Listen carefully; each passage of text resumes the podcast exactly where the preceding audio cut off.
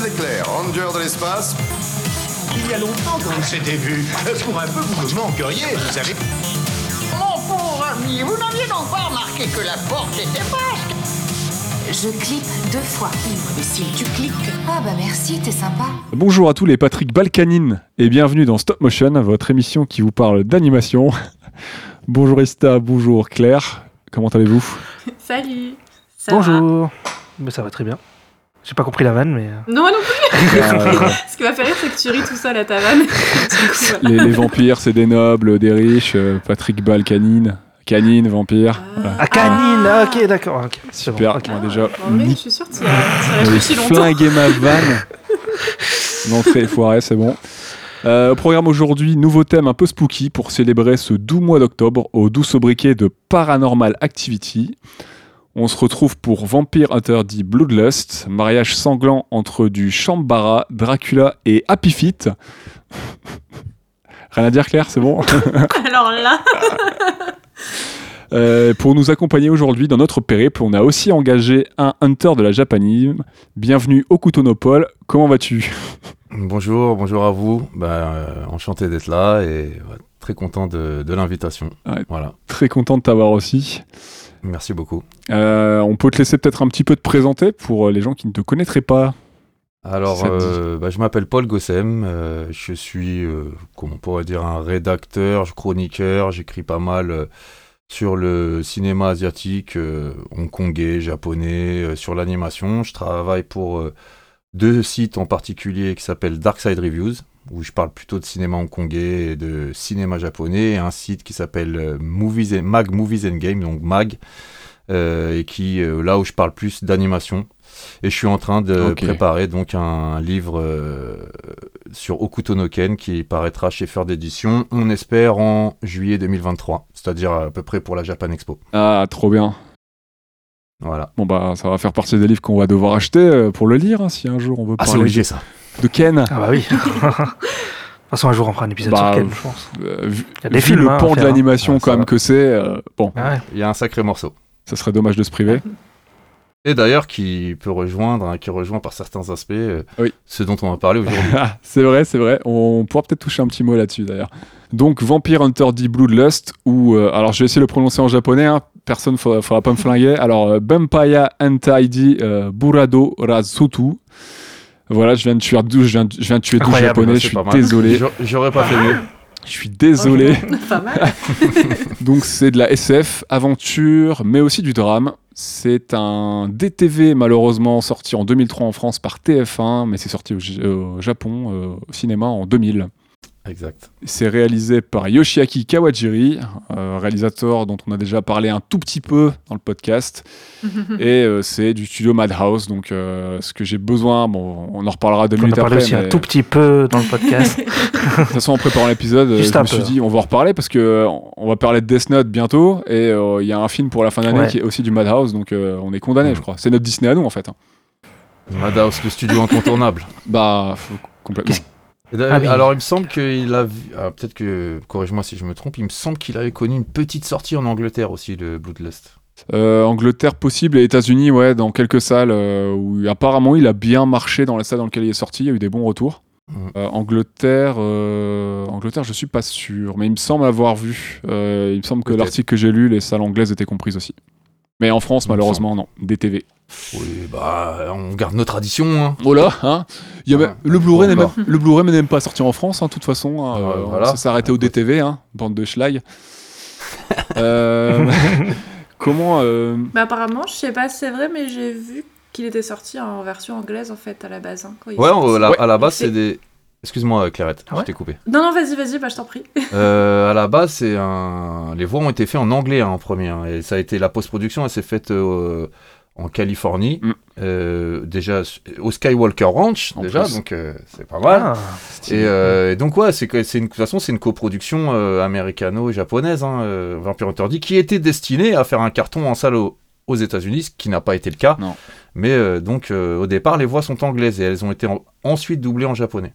D'ailleurs, euh, sur IMDb, c'est là où ça nous, nous a mis un petit, un, enfin, un petit doute. C'est comme ça qu'on l'a découvert avec Ista. Le directeur de Ouais, casting, le voice director, est à la coréale avec Kawajiri sur le site IMDb, Euh, au crédit. te- c'est Jack Fletcher, non? Ouais, c'est ça. Oui, c'est ça. Ok, d'accord. Ah, je savais pas qu'il était directeur de casting aussi. Bah, apparemment, il est le directeur voice actor, donc il est. euh, apparemment, il a dirigé tout ça. Donc, et il est euh, voilà, sur MDB à la, crédité à la coréale. J'ai eu un doute, je me suis dit, bah non, enfin, c'est que Kawajiri qui l'a réalisé. Et effectivement, sur les sites américains, il est, euh, il est noté comme coréal. Il est crédité comme. Ok. Mm. Bon, bah, je sais pas ce qu'il a fait exactement, mais. Bon, après, je l'ai jamais regardé en anglais, donc je sais pas. J'ai toujours Ouais. regardé en japonais, même si je savais Pareil. que c'était pas la langue de, de base, hein, mais voilà. À l'habitude, hein. Ouais, moi, pour moi, les animés sont en japonais.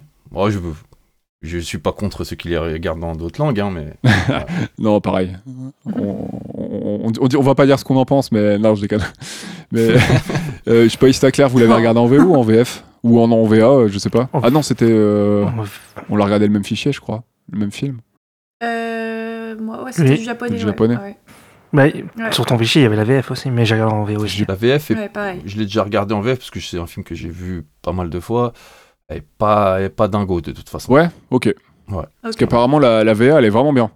Bah, du coup, la Ouais, VO, bah, euh, elle a été faite hein, pour, hein, c'est euh, donc euh, euh, c'était des gros. Bah, moi, je connais pas les, les, les doubleurs. hein, c'est pas des, c'est pas des acteurs connus de de comment de, de- c'est pas des ex acteurs connus. Ils ont pas eu les moyens d'avoir ça. Mais euh, à ce qui paraît, elle tient bien la route, ouais. Ouais, Euh, bah, D'ailleurs, on- Jack Fletcher fait, fait des voix, hein, d'ailleurs Oui. lui-même. hein, je sais plus. Oui, quel- il fait le... le personnage qui est malade, là. De... Ah, euh, Ah, le frère Grove. Marcus, là euh, Grove, Ouais, c'est ça. Ouais, c'est ça. Ouais. De toute façon, vous pouvez voir un petit peu tout ça. Il y a un making-of euh, de la partie euh, voice acting américaine euh, dispo sur YouTube. Et euh, on, on voit un petit peu le- la composition de la musique, l'enregistrement, la sélection des voix, tout ça. Et c'est plutôt cool. Il joue bien. Ouais. Et il me semble que ce making of, si je me trompe pas, il est aussi sur la, la bah, sur l'édition DVD qu'on a euh, TF1 vidéo là. D'accord. Mm, Il me semble. hein. Ok. Comment est-ce que vous avez découvert ce film? Vas-y, Paul, je t'en prie, commence. Bon, bah alors moi j'ai découvert ce film parce que avant de découvrir ce film, j'ai découvert euh, Yoshiaki Kawajiri Ok, ça a commencé comme que ça. j'ai découvert en fait. euh, alors si je te remonte ça, c'était euh, moi je suis un, ouais, moi j'ai j'ai 43 ans donc je suis pas tout jeune. Oh, Et ça va encore. j'ai connu, j'ai donc connu l'époque des VHS. C'est là où je voulais en venir. Et un jour, euh, j'ai piqué un pote euh, Akira. Je me rappelle, c'était sur la, la VHS Mhm. d'Akira. Et j'ai regardé Akira parce que je regardais Akira à peu près trois fois par an. et, euh, et puis j'ai laissé la cassette rouler. Et après, Akira a commencé un truc. J'avais jamais vu un truc pareil. Et c'était Wicked City, la Ah. cité interdite de Kawajiri. Et j'ai dit, mon Dieu, ça existe ça Oui. Donc euh, j'étais j'étais bluffé par la qualité de l'anime. Euh, en plus, je venais de voir Akira, donc gros morceau, et j'étais pas euh, dépaysé. Enfin, pas dépaysé, en tout cas, j'étais pas. euh, J'avais pas l'impression de voir un, un truc plus cheap. J'ai Mm. vraiment- un truc de très très bonne facture. Et puis bon, bah, ce qu'on nous montre à l'écran, moi, j'étais bon, j'étais ado, hein. J'étais tout ado. C'était ma, c'était ma cam absolue. Donc à partir de là, euh, je me suis essayé de me demander qui avait fait ça. Bon, à l'époque, c'était compliqué, hein, il n'y avait pas Internet. Non, non. Donc, euh, bon, ça, j'avais euh, vu Kawajiri, puis après j'ai mangé son Ninja Scroll qui, était, qui a été édité chez nous en DVD euh, chez Manga Vidéo. Et puis bon, après moi, tout ce qui, tout ce qui a pu être de, de du bonhomme, euh, j'ai essayé de le voir. Donc moi, Vampire Hunter D, je l'attendais avant qu'il soit fait. Ah oui, carrément, d'accord. Bon. euh, ah, je me rappelle de... Bah, j'avais appris ça dans... dans un- Je sais pas si tu te rappelles du magazine HK Vidéo, HK Magazine. Euh, tu m'en as parlé. En papier, j'ai jamais connu. Je l'ai Ouais, je- un- connu sur Internet. Alors nous on les achetait parce que bon il y avait le il y avait le, le magazine qui était en fait aujourd'hui qui est super intéressant hein. C'est des, des trucs à garder c'est une bible mais ils étaient vendus avec des films donc on Ah, et comme ça qu'on pouvait les voir d'accord, ouais. et euh, et il y avait à un moment un interview de Kawajiri à une alors le je sais pas il n'avait pas sorti Bloodlust c'était là-dedans qu'il qu'il disait bah je commence à préparer Bloodlust donc je l'ai longtemps guetté Ok. donc voilà en gros comment je suis tombé dessus c'est que dès que j'ai pu le voir je me suis jeté dessus Ouais, j'imagine. Mm. Attends, t'as dû être longue. Ouais, bah, surtout à ces époques-là, c'était très très long. Ouais, c'était clair. Bon, c'était pas comme aujourd'hui où finalement, C'est assez si rapide. tu sais te débrouiller, finalement, tu sais, tu sais vite où trouver les, les choses que tu as envie de voir. D'accord. On a quand même cette chance aujourd'hui. Mm. Et euh, bah, Claire, euh, Mm. Claire, tu l'as découvert. Bah. C'est moi qui ai dû t'en parler, non euh. Quoi? C'est moi qui ai dû t'en parler, un truc comme ça, non? Bah, de ouf. Comme d'hab, je suis la petite inculte du groupe. Mais donc non. c'est découverte totale. Bah oui, je savais que c'était un film que t'appréciais beaucoup. Et euh, Ista aussi, je crois que tu m'en avais déjà parlé, du fait que tu kiffes beaucoup Ninja Scroll. Donc euh, j'étais curieuse, parce que vous arrêtiez pas de- d'en dire beaucoup de bien. Donc euh, c'était mon premier Kawajiri.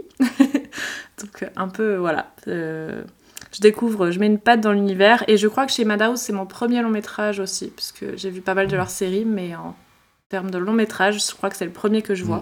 Jamais de Satoshi Kon? Non, non, non, Non, ils sont sur ma liste depuis tellement longtemps. Ouais. Ah non, non, bah, je- non, mais il n'y a pas de souci, il n'y a, pas de- y a pas de problème. Mais nous, avant le podcast, on les avait jamais vus non plus. Satoshi les Kon? Ah ouais, Moi, ouais. On a découvert avec le podcast. On les connaissait, mal, mais on c'est l'avait jamais vu, ouais, c'est vrai. Ouais. Bah, de toute façon, bientôt, Ouais. euh, on va réparer ça, Claire, hein, parce que bientôt, on fait un, un Satoshi Kon. Hein? Bah oui, je sais, je sais. Encore? Le troisième, de toute façon, on va faire les quatre hein, pour maintenant. Bah, ce sera mon premier, donc pour moi, c'est ok. On va nous, Et- on va nous accuser de faire du favoritisme un jour. Aurait-il vraiment tort? Comme on parle de Madhouse, euh, bah, j'encourage aussi tout le monde à voir un film qui s'appelle Redline. Oh. si... Il est trop bien Ah oui, Voilà. oui, oui. Ah, d'accord. Ouais, du bras droit de Monsieur Kawajiri qui s'appelle Takeshi Koike. Ouais. Et qui l'a accompagné tout au long de sa carrière et c'est un truc de malade. C'est trop bien ce film. C'est le Fast and Furious Tokyo Death Non, je pensais qu'on Euh, non, alors c'est Fast and Furious mélangé avec Star Wars, mélangé avec Speed Racer, mélangé avec euh. Mad Max. Euh, c'est un truc D'ailleurs, le. D'ailleurs, le, le truc qui est sorti, qui est pas mal d'ailleurs hein, sur Netflix, là, le Cyberpunk Edge Runner là, qui est sorti, Oui. m'a beaucoup rappelé euh, le Kara Design et le travail de Takeshi Koike. Parce qu'on a beaucoup parlé Oui. de Kawajiri et moi j'y voyais plus du Ah. Koike. Quoi. Donc euh, ceux qui ont aimé euh, Cyberpunk Edge Runner, je pense que Redline ça devrait être votre cam. Ah, il y a moyen. Enfin, voilà, du studio Trigger. Ouais. exact. Est-ce que je vends BNA ou pas? Non, je m'arrête là. Euh, je t'en prie, Claire, vas-y. Non, bah en gros, voilà, c'était une bonne raison de commencer, je crois, le fait que vous, m'en aviez beaucoup parlé, en, en bien, en très bien. Et euh, c'était l'occasion, quoi. Donc j'étais vraiment curieuse de, de découvrir euh, Kawajiri pour le coup, et pas déçue, hein. Ah, pas ça tisse. En plus, on commence par du lourd. hein, Voilà. On n'a pas appris Ouais, n'importe ouais. quoi. Non, c'est clair, c'est clair. Donc voilà. Ista, à ton tour. Bah moi, euh, en vrai, je me souviens plus trop comment je l'ai Ouais, je m'en découvert. souviens, ouais. Ça- Ouais, Ah ouais je vous en parlerai. Non, parce que euh, ouais, non, mais je- ben, quand j'en parlais Ninja Scroll, c'était à l'époque là, je, je regardais un peu beaucoup tous les trucs comme ça, c'est parce que c'était mon king, quoi. Et ouais, bah je sais pas quand le DVD est sorti, je l'ai loué ou, ou quelqu'un me l'a prêté, je sais pas, mais je l'ai vu comme ça, quoi. J'ai vu le DVD, je sais, mais après, euh, voilà. Ouais, un petit peu, un petit peu comme quand t'as découvert euh, finalement Ninja Scroll et tout, quoi. Ça s'est fait un peu au hasard. Et... Bah, Ninja Scroll, c'était avec, euh, ouais, bah Ninja Scroll, c'était dans une collection. Mangamania, je euh, crois. C'était pas ça? Ouais, Mangamania DVD, ouais, ouais, ouais. T'avais un film par mois et Ouais, tout. ouais. Mais ça, c'était pas là-dedans. C'était pas là-dedans. Pas étonnant. Enfin, moi, ça remonte euh, environ au lycée, une bonne grosse dizaine d'années. euh, la période où t'écoutes un peu, moi j'écoutais du Metal Sympho, genre le truc et tout, et je suis tombé sur un AMV pourri de, de Nightwish où ils avaient utilisé des images de- du coup de- du film, hein, Bloodlust, et euh, j'ai fait mais c'est quoi ce truc de ouf euh, c'est quoi ce truc du turbo malade? C'est comme ça que j'avais aussi découvert euh, Final Fantasy Ad- Advent Children hein, aussi à l'époque. Et c'était à la mode hein, de, de faire des AMV comme ça, des petites vidéos sur des, des petits vidéoclips avec des, Bah oui. euh, des, des animés en, en foison quoi. Et je me suis dit c'est quoi cette turbo folie, c'est monté avec le cul, mais j'ai trop envie de voir ça. Je l'ai retrouvé, il est encore sur YouTube. la personne l'a toujours laissé sur YouTube. Et euh, bah, j'ai accroché quoi. En plus, euh, les vampires tout ça, moi ça a toujours été euh, parmi mes créatures favorites. En termes de, de littérature européenne et tout. Donc euh, bah, j'ai accroché direct au style et dès que j'ai pu le voir en entier, en fait, euh, je l'ai vu. Je- bah, j'ai pas dû le voir de la manière légale la première fois. Je l'avais pas trouvé. C'est un pote qui avait dû me le filer sous le manteau et euh, bah, j'ai surkiffé quoi. C'était trop bien. Et-.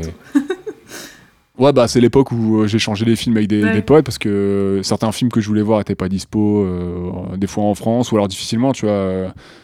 Euh, donc, euh, puis tu te démerdes un peu quand tu, quand tu, quand tu peux, hein, quand t'es jeune et tout. Donc, euh, ouais, mauvais clip, hein, mauvais clip sur YouTube, mais ça a donné un su- super découverte et j'ai adoré. Et, depuis, ben, je pense c'est un de mes films de vampires favoris, quoi. Il est vraiment super bien, quoi. Je mets sur le même pied, sur, le même pan qu'un Dracula de, Coppola ou je sais pas le Nosferatu de Murnau pour les gens qui aiment ce film. Euh, Enfin, pour moi, c'est tout aussi bien, quoi. Il, a- il a mis un pied, euh, un pied, enfin voilà, il est sur un des piédestals de- du, du, du mythe du vampire et euh, Il est, Dracula de euh, Coppola, qui est C'est d'ailleurs un tournant, quoi. ci- cité euh, Ah ouais. plusieurs fois dans, dans Bloodlust. Ouais, ouais, ouais, c'est une super, c'est super bien référencé dans le film et c'est super bien utilisé, je trouve. C'est un bel hommage dans la continuité de ce qu'a fait Coppola, je trouve. C'est clair. Euh, on va passer au petit, euh, petit synopsis, puis après on pourra commencer la prod, même si on a commencé à amorcer un tout petit peu là. Mhm. Donc, euh, Charlotte, une riche héritière qui s'ennuie dans la vie, se lie d'amour avec un vampire qui s'ennuie aussi. Euh, les passions rapprochent. Ils ne s'inscriront pas à des cours de golf, mais partiront en road trip pour s'offrir une lune de miel. Tout ça ne plaît pas à papa qui engage des chasseurs de vampires, dont le célèbre dit carrément beaucoup plus stylé qu'Abraham Lincoln. Pourquoi on a, pourquoi on a choisi ce film euh, donc dans la thématique Paranormal Activity? Je te laisse un petit peu commencer, Claire, si tu veux. Ben, je pense qu'on est plutôt, ça va, dans le thème horrifique. On, Ça on va. est plutôt servi. Je pense que, Pas très y a de quoi difficile à comprendre. voilà, entre voilà les créatures monstrueuses, la menace pour l'homme, le monde de la nuit, la peur de l'inconnu, la mort, euh, et puis l'esthétique très, euh, très très gothique, fantasy, euh, que ce soit dans le chara-design, Ouais. dans les costumes, dans, dans les décors, l'architecture du château, tout ça. Clairement, on est dedans, quoi. Vraiment, on est servi, donc euh, je vois, je vois pas de meilleur film, franchement, pour commencer dans cette thématique, c'est parfait. On, on est, on est servi, on a ce qu'il faut. Ah, On a mis la barre haute, hein. on, voulait, on voulait faire un film qu'on adore aussi pour Halloween. Euh, Ça fait un moment, euh, en vrai, ça fait un moment qu'on essayait, qu'on essayait de caser ce film. Euh, on s'était dit que ça fait déjà quelques mois qu'on se dit qu'on aimerait inviter Paul, Euh, depuis qu'on a lu tes papiers. Merci beaucoup. Merci, c'est gentil. Et on s'est dit, euh, il nous faut un moment où il faut, voilà, on veut caser ce film. On s'est dit, bah, on va caser euh, Vampire Hunter, hein, tant qu'à faire. Euh, c'est un film qu'on adore et on va le caser euh, Halloween. euh, voilà. Donc c'est une des, vraiment, c'est une des raisons en plus de la thématique qui colle, quoi. Ouais, ça c'est clair que ça colle. Comment, euh, comment bien commencer la période d'Halloween, les fêtes d'Halloween, tout ça, avec un, avec un super film bien, bien spooky, avec une belle, belle beau, des très beaux, trop, ouais, superbe visuel de, de vampires, un- du romantisme, du, du gothisme, et euh, fait avec finesse en plus. Fait avec finesse. Ouais, c'est ça, c'est c'est que c'est. euh, Alors, Kawajiri qui, est- qui s'est toujours défendu de faire autre chose que du divertissement. hein. Ah, lui, il dit toujours Moi, je fais du divertissement. euh, moi, je, fais- moi, je fais des films d'action. euh, Ouais. En, animation, Euh, moi les, moi les scénarios ça m'intéresse pas, je les construis de toute façon que à partir de l'action, il a répété ça toute sa vie. Euh, bon là c'est quand même un, bis euh, très évolué alors. Ouais. Hein, c'est tr- c'est très pulp, mais bon, ça dit plein de choses, c'est fin, c'est. Non, non, c'est un, c'est un vrai bon film. J'ai pas encore tout vu, mais je pense que ça doit être un de ses films les plus riches. Et euh, rien, rien qu'en comparant un peu Ninja Scroll, tu sens qu'il y a, il y a un gap qui a été fait sur, sur y compris technique, hein, sur pas mal de points. Et c'est pareil, on en reparlera un peu plus tard, mais il a su coller à des, euh, je pense, des problématiques aussi visuelles. Pas que ses films avant soient moches, mais euh, pour coller à, au style un peu Amano, je pense, euh, je pense qu'il Ouais, apprécie. euh, alors, bah, bah, t'as, comment il s'appelle Minowa, qui a été le cara designer hein, de, de Vampire Hunter D, qui a dit, qui, qui, qui a, qui a dit dans un interview que j'avais lu, alors je sais plus où, euh, qui avait dit que euh, a eu beaucoup de mal, il a eu beaucoup de mal à en même temps respecter le style de Kawajiri Ouais. et le style de Amano, que ça a été le grand défi hein, au niveau, en- au niveau du cara design de ce film-là, c'est d'arriver à faire le pont entre les deux. Bah, c'est vrai que ça n'a pas non plus la gueule euh, vraiment des films de Kawajiri. Enfin, parce que le Highlander qui sort après, a la... ouais, enfin, les persos ils ont la même gueule que dans Ninja Scroll, tu vois. Mais dans. euh, Après, oui et non, moi je trouve, parce que si tu regardes. euh, Ah, mais ils ont les traits plus fins et tout, je trouve, dans Vampire bah, Hunter regarde, D, tu vois, vois. regarde Meilleur Link, le, le méchant vampire hein, du Mm. film. hein. Ouais. Bah, finalement, il trouve, on a son prototype dans euh, Demon City Shinjuku, qui est un autre film de Kawajiri. Euh, Où tu as le grand méchant qui s'appelle Rebirae, je crois, ou Rebira. C'est euh, c'est Meilleur Link euh, en plus méchant, mais c'est lui quoi. Puis c'est Ah. C'est pas une sorte de vampire mâchoire aussi, lui c'est une sorte de vampire, ouais, ouais, Si, c'est une aussi, sorte de ouais. vampire. Et, d'ailleurs, c'est une histoire de Kikuchi aussi. hein. Alors on l'a peut-être pas dit encore dans le podcast, hein, mais euh, je sais plus. Mais euh, le film Pas se encore. base sur une grande œuvre, euh, une grande œuvre littéraire japonaise. euh, Vampire Hunter D. À la base, c'est des nouvelles, c'est des livres Mm. qui sont écrits par un grand bonhomme qui s'appelle Hideyuki Kikuchi, qui est, on va dire, on peut- sans exagérer, c'est le Stephen King japonais, quoi. Ouais, j'ai vu qu'il était un peu présenté Ouais. comme ça, si, ouais. Voilà. C'est Ok. c'est Et fort. donc, euh, Et donc, euh, moi, je trouve, ah, après, euh, ça a discuté, moi, c'est, mon avis me vaut que ce qu'il vaut. Moi, je trouve quand même qu'on, je ressens quand même le Ka- Kawajiri dans, dans pas mal de trucs. Oui, hein. je trouve qu'on le, ressent aussi. Oui, C'est un beau mélange. hein. Ça, ça, je suis d'accord. Moi, je retrouve un peu les deux. Je retrouve vraiment un peu la, la finesse des traits. Parce que Amano, euh, donc Yoshitaka Amano, qui est lui l'illustrateur des livres de Kikuchi. Donc, euh, je sais pas s'il les a tous illustrés. hein, il y en a 33 et la série a commencé en 83. Ouais, et il y en a plus que 33, hein, plus de 40. Plus de 40 Ouais, ouais, ça continue encore. hein. Il y a eu une nouvellisation euh, qui s'est arrêtée, il me semble, en, en avril dernier, en avril 2022. Ah ouais. Alors, tu sais, ça sort dans les magazines de prépublication maintenant. Ah, d'accord. Donc, ils comme sont pas manga. encore euh, accessibles en, en tome, D'accord. en tant qu'obon, comme on dirait.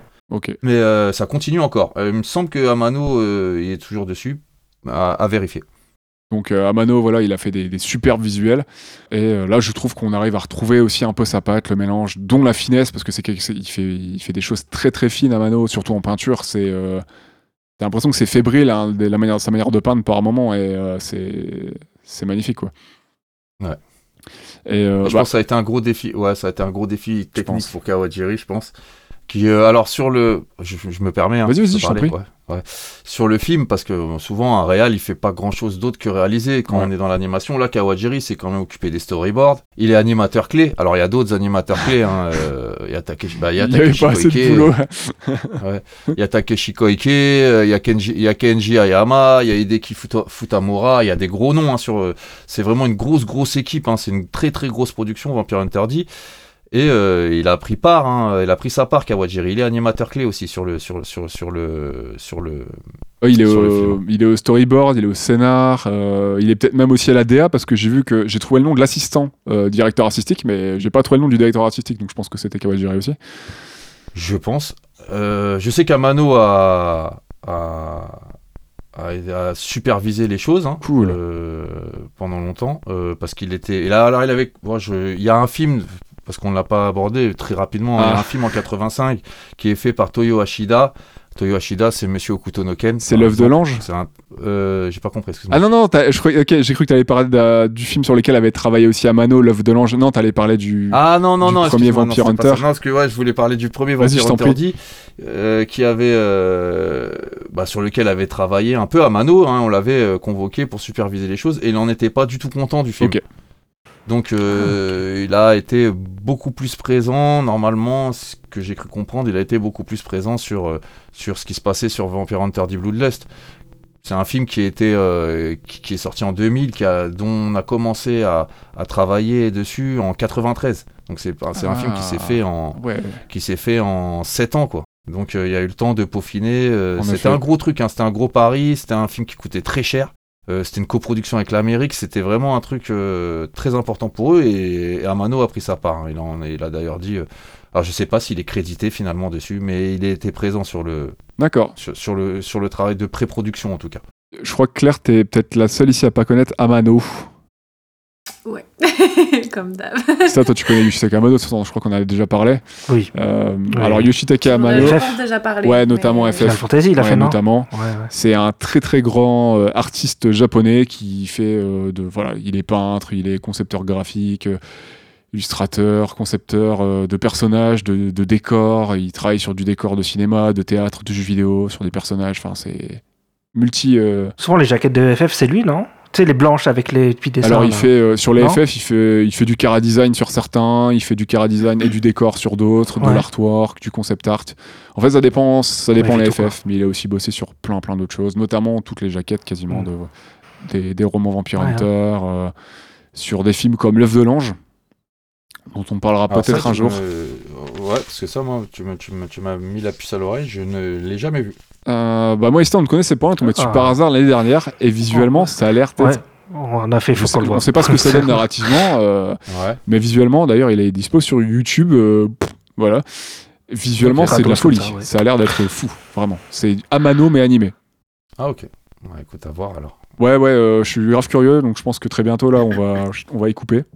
On va pas y couper, pardon. On va pas y couper, oui. Et euh, d'ailleurs, c'est pas la première fois que. Parce que j'ai appris que Kikuchi euh, et euh, Kawajiri étaient potes, et c'est pas la première fois, du coup, qu'il adapte euh, des, Alors, des Kikuchi- livres, et des, romans de Kikuchi, Kikuchi. c'est là. l'au- ouais, Kikuchi, c'est l'auteur euh, de la cité interdite, Wicked City. Donc Ouais. le premier long métrage de Kawajiri qui est sorti en 87. Ok. Et c'est aussi l'auteur de Demon City Shinjuku, ouais.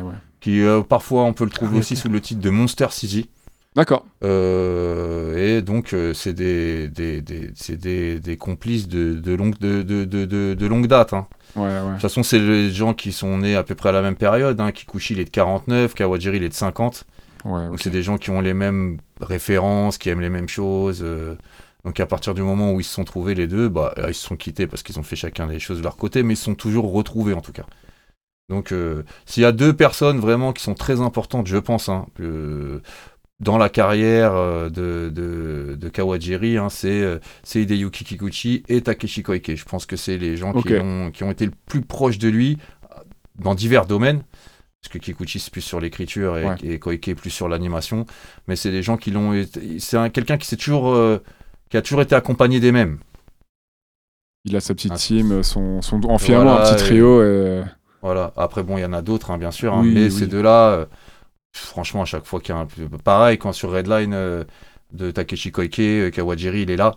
Mm. Hein, donc, euh, ils sont toujours vrai. en train de bosser ensemble, ces gens-là. Ouais, parce qu'il était Et animateur sur Redline. euh, Exact. Mm. Ouais. Bah, c'est le- c'est la- l'équipe Madhouse, en fait. hein. Oui, c'est vrai.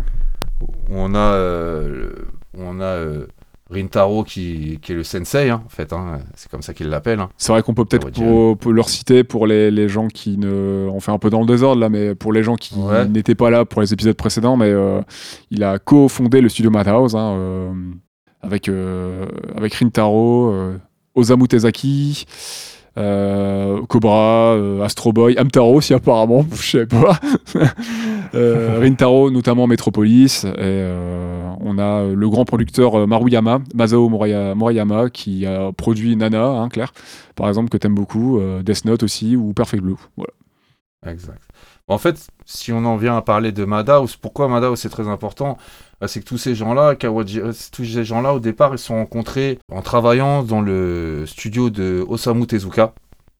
Osamu Tezuka, bon, tout le monde connaît, hein, c'est Astro, c'est le roi Léo, c'est enfin, une légende Phoenix, de, de euh, l'animation japonaise. Et c'est euh, lui qui a monté un studio qui s'appelait Mushi Productions. Euh, et euh, bah, il est rentré là-dedans à 18 ans, Kawajiri. hein. Et euh, Rintaro, qui est un peu plus vieux que lui, bah, euh, lui a servi de mentor. hein. Et- et- et Kawajiri, il appelle Rintaro Sensei. D'accord. Hein, c'est ouais, voilà, c'est c'est son Oh, maître. Et, euh, et donc euh, tout ce beau monde, Osamu Tezaki, euh, Murayama, Rintaro et Kawajiri, ils ont tous bossé pour Tezuka, qui a fait faillite. Oui.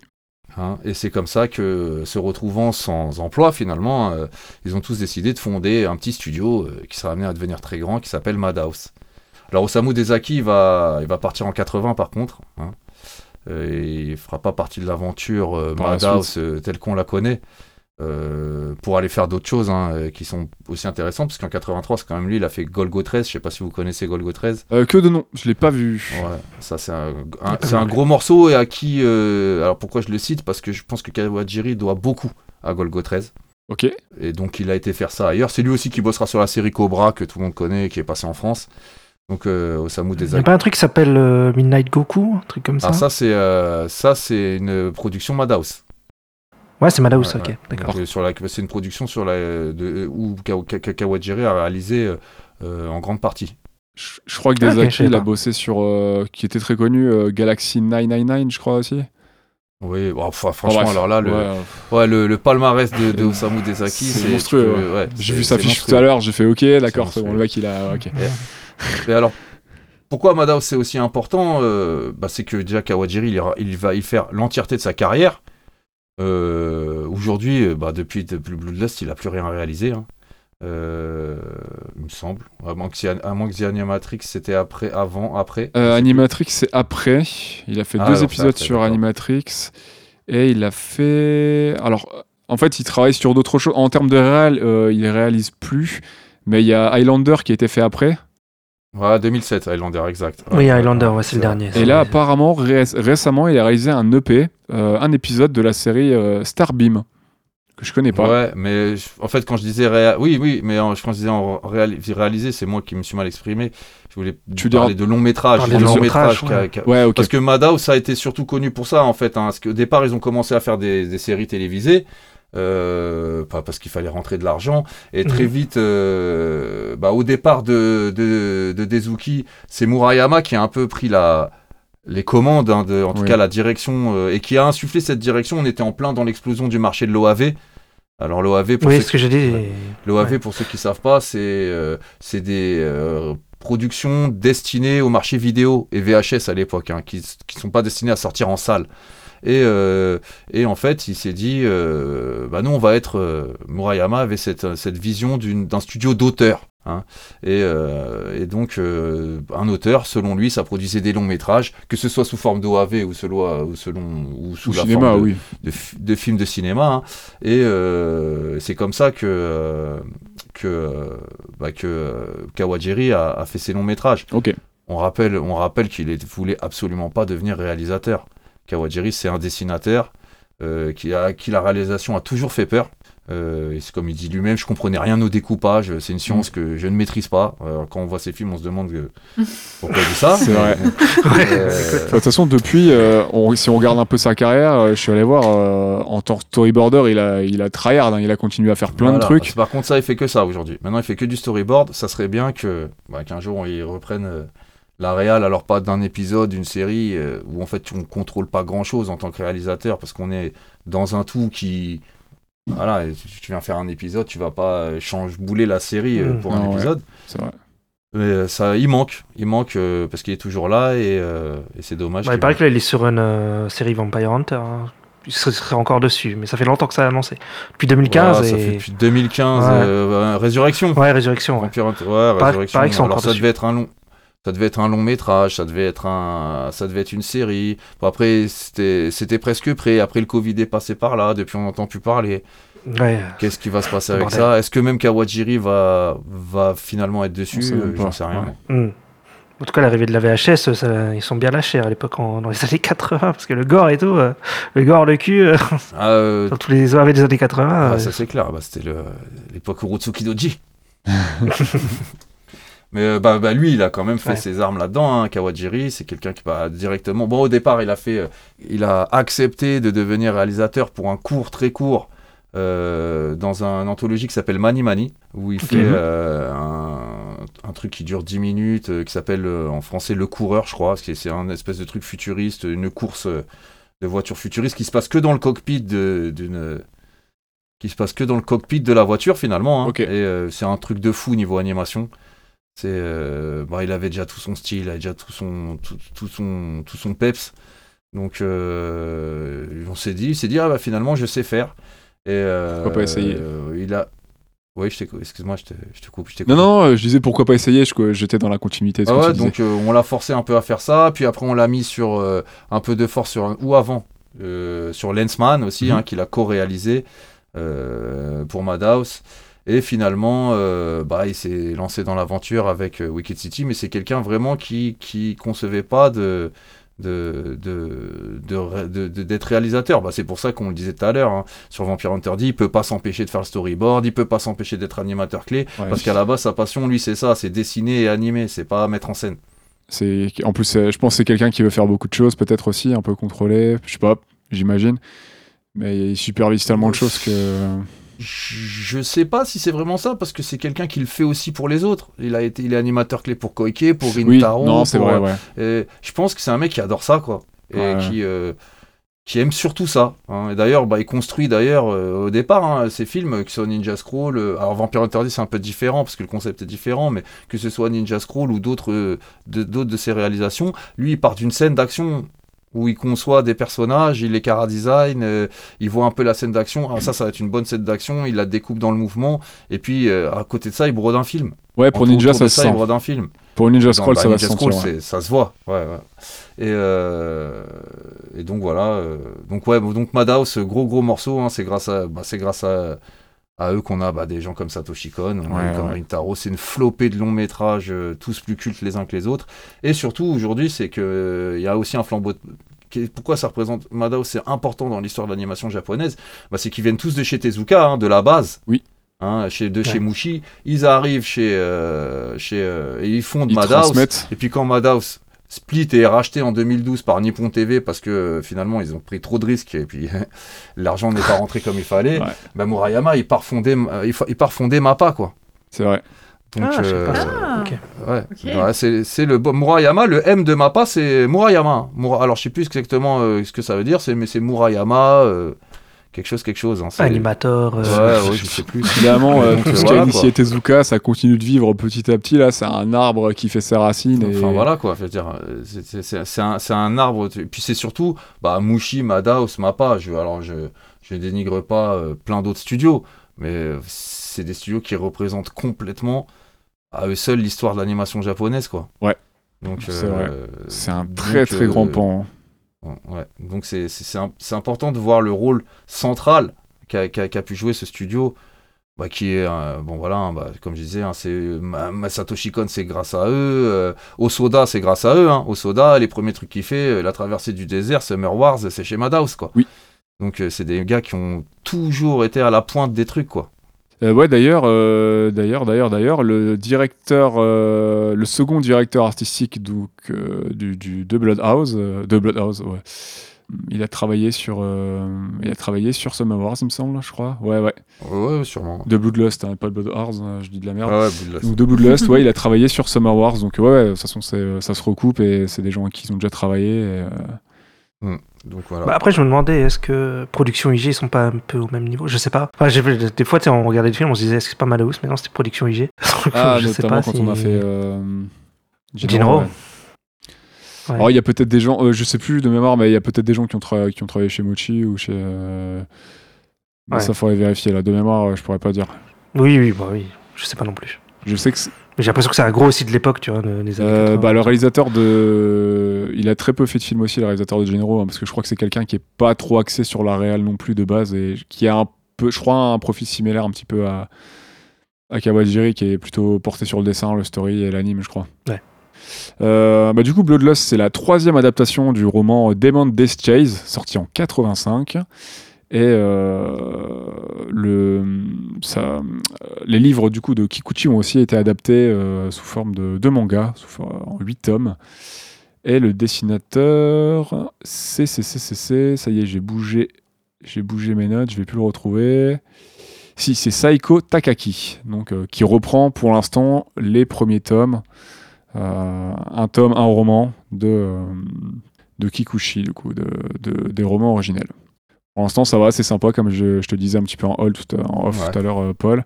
C'est sympathique. On retrouve un petit peu, euh, un petit peu la finesse euh, de d'Amano dans, dans, dans Ouais. les traits. Mais euh, quand il y a des scènes d'action, tout ça, tout ça, des fois, euh, c'est le découpage est un peu particulier et le trait il est un peu fouillis, donc euh, un peu de mal à comprendre ce qui se passe par moment, notamment dans la spatialisation, etc. Quoi. Pour, les, pour ce qui concerne les nouvelles de, de, de Hideyuki Kikuchi, hein, les nouvelles originales de Vampire Interdit, qui sont jamais été éditées chez nous ni traduites en français, elles existent en anglais pour une grosse partie. Je sais pas s'ils ont tout traduit, mais il me semble que oui. Et puis il doit y avoir des scans euh, de fans, ouais, je euh, pense. où ça doit être trouvable comme ça aussi. Euh, c'est un très très gros morceau, c'est super. Alors moi j'ai pas tout lu, j'ai pas lu les 40, hein, mais c'est vraiment, euh, c'est pas des, c'est pas de la petite nouvelle, hein, c'est vraiment un truc super super bien fait, super bien écrit, très prenant. Et Il y a tout un lore, hein, il y a tout un univers qui est développé là-dedans. Et d'ailleurs, euh, ça s'adresse. Ça a l'air. Finalement, euh, finalement, euh, il y a plein de choses qu'on comprend moins quand on regarde Vampire Interdit Bloodlust sans euh, connaître ça, parce que c'est tellement connu au Japon que ça va de soi que les gens connaissent. Vous voyez ce Ouais, que je veux ouais. dire? Donc euh, il y a plein de choses. C'est déjà dans, Par dans l'imaginaire. Dans l'imaginaire, dans l'univers. euh, bah, on revient pas sur, euh, on revient pas sur la notion de noble. On revient pas sur euh, pourquoi Non, les vampires sont comme si. On revient pas sur sur plein de choses. On revient pas sur la maladie, la maladie de Dee. On l'explique pas. À un moment, il est Mm. malade. Tu sais, il va se se, plan- se planquer dans une grotte où le retrouve euh, Layla. Et euh, alors, je me rappelle plus exactement, mais ça, ça a une explication très précise euh, de pourquoi il tombe malade et tout ça. Et ça, on le sait dans les livres, ça, on le sait pas dans le, dans le, dans, on ne l'explique pas dans le film. Parce que euh, je pense pas que c'est un dédain de Kawajiri en se disant ah bah vous aviez qu'à connaître, mais c'est que bah, c'est tellement connu au Japon que euh, il Je pense a qu'il a voulu aller à l'essentiel. Voilà, et puis il s'est dit, les gens de toute façon connaissent, euh, connaissent de quoi, ce, ce dont je parle. Mais c'est vraiment un univers super élaboré. euh, c'est- c'est c'est vraiment une grande œuvre. hein. C'est euh, la nouvelle elle-même. hein. C'est- C'est c'est quelque chose déjà aussi. Ça a l'air, hein, parce que déjà dans le manga, bon, c'est le manga, c'est une adaptation du roman, enfin des romans, mais ils ont ils distillent petit à petit des informations qu'on n'a pas du tout dans le, Ouais, qu'on n'a pas du tout dans les films, et euh, notamment sur l'origine un petit peu d'Audi, tout ça. ouais. C'est teasé très légèrement. euh, Ça paraît évident quand on te le dit, mais euh, il, il commence à teaser ça dans, dans, dans les, dans les trois premiers tomes, notamment le troisième du coup qui reprend le même euh, le même euh, bah, scénar, le même plot que que, que Bloodlust. Et euh, c'est sympa, du coup, tu apprends plein de petites choses, tu comprends un petit peu pourquoi. euh, Il y a des éléments futuristes, alors que tu as l'impression d'être dans un univers un peu moyenâgeux par moment, tu comprends pas tout de suite pourquoi Bah, ils ont des, des ouais, chevaux bah, robots. euh. Ouais, bah, L'élément futuriste, hein, déjà, bah, lui, il dit en gros, si je me souviens bien, dans Bloodlust, t'as un petit carton qui te dit au début que c'est dans un futur lointain. Alors ça, que ouais, en post-apo. Dans, Ouais. dans les nouvelles, les, les choses sont beaucoup plus précises parce qu'on est en 12 090. Ah oui, on est loin, Euh, ouais. donc on, est loin. Et on est donc après un. C'est pas expliqué, il me semble, dans le, dans le film, à part si je, je confonds. Je crois que Euh, non. euh, on est en 12 090 et euh, on est après un, un espèce d'holo- d'holocauste nucléaire hein, qui a ravagé la Terre. euh, et sur les, euh, bah, sur les cendres de ce monde, euh, c'est rebâti un monde. Alors, un monde qui est complètement anhistorique parce que on y retrouve des trucs de l'Antiquité grecque, euh, de, de l'Angleterre victorienne et gothique, euh, des trucs de science-fiction. euh, Il se fait plaisir. donc euh, bon, c'est toujours les mélanges. Ils sont toujours très forts pour ça, les Japonais, pour mélanger tout ça. Et, euh, et euh, ouais, donc c'est des choses très précises dans, dans, dans le livre lui-même. ça. L'univers est très très euh, euh, très détaillé en fait, beaucoup Ouais, plus que dans vrai. le film. Ok. Ouais, ouais. Bah, pour moi qui connais pas du tout l'univers, pour le coup, j'ai enfin, j'ai pas du tout été. euh, Parce que autant, dans, par exemple, dans le, dans le Seigneur des Anneaux de Bakshi, tu vois, genre, on en avait parlé, j'avais dit qu'il manquait des éléments pour moi pour la compréhension. Il y avait des trucs qui étaient sous-entendus, mais si tu connais pas vraiment l'œuvre originelle, un peu perdu. Que là, euh, j'ai pas eu ce problème du tout, quoi. Genre, vraiment, euh, j'ai pas eu de manque de compréhension parce que, genre, il y aurait des choses qui. N'ont pas été dites, ou alors j'interprète peut-être aussi, tu vois. Je trouve qu'il y avait suffisamment d'éléments, des petites phrases, des petites clés, des petits indices pour soit comprendre, soit toi-même interpréter et te faire ta propre idée de, de ce qui se passe. Mais par exemple, c'est vrai que quand Dee euh, se fait enterrer, euh, qu'il est pas bien, etc., qu'il a trop marché au soleil, moi je l'ai interprété par le fait qu'il était euh, à moitié vampire et que certes il a une bonne résistance au soleil, mais beaucoup moins qu'un humain. Tu vois, dans ma tête, Ouais, ça, pareil, moi, paraissait ça, logique ouais. et j'ai pas. Mm. Alors le truc c'est ça, hein, mais il y a toute une histoire de, de temps exactement qu'il doit euh, euh, pouvoir faire au soleil et s'il fait Ah. trop d'efforts à ce moment. Enfin, c'est un truc beaucoup plus expliqué, beaucoup plus détaillé. Mais t'as raison, le, le, le, le- on va dire le, le don de, de Kawajiri pour la mise en scène, il est là aussi pour rendre les choses claires. Alors il est tout à fait compréhensible sans avoir lu les nouvelles, le film. C'est juste que bah, il y a certaines choses qui, qui ont, dont euh, on passe à côté de certaines choses. Et je, je suis passé aussi parce que j'ai lu les quelques nouvelles que j'ai lues, je les ai lues après avoir découvert le film. Et ça m'avait pas gêné pour le trouver Ouais. super et pour tout comprendre. hein. Je, suis, je suis tout à fait d'accord avec toi là-dessus. Mais ça doit être intéressant ouais, de découvrir les nouvelles, euh, d'autant plus si t'adhères à l'univers, d'a- ouais, de, de vraiment rentrer dans le lore et d'apprendre plein de petits trucs que t'avais pas vu pendant le film. Ça doit être sympa, quoi. Mm.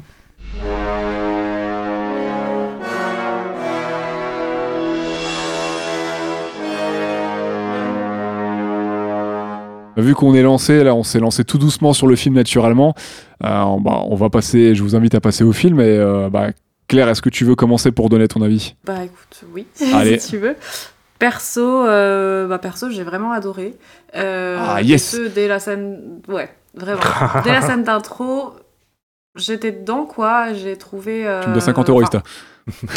Vous aviez vraiment fait un pari. Non, non, non. On n'a pas lancé le pari du tout. en même temps, c'était pas un pari très risqué.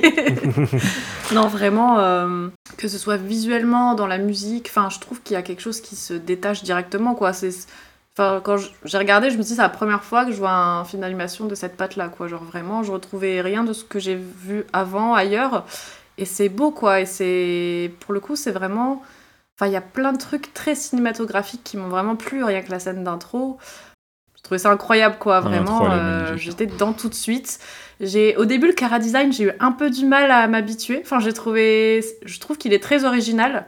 Et euh, je me disais ah c'est surprenant, mais vraiment ça marche bien dans la patte graphique et visuelle qu'on voit à l'écran. Tout tout est cohérent vraiment et j'étais dedans en direct quoi. Il y a des, il y a des plans super sympas, euh, la musique, euh, elle accompagne super bien l'ambiance et l'atmosphère. Je trouve que t'es dans un truc un peu, enfin selon les scènes, hein, un truc un peu oppressant, un truc un peu voilà mystique. euh, Ouais. Il y a ouais, plein de genres qui se mélangent et j'ai trouvé ça cool.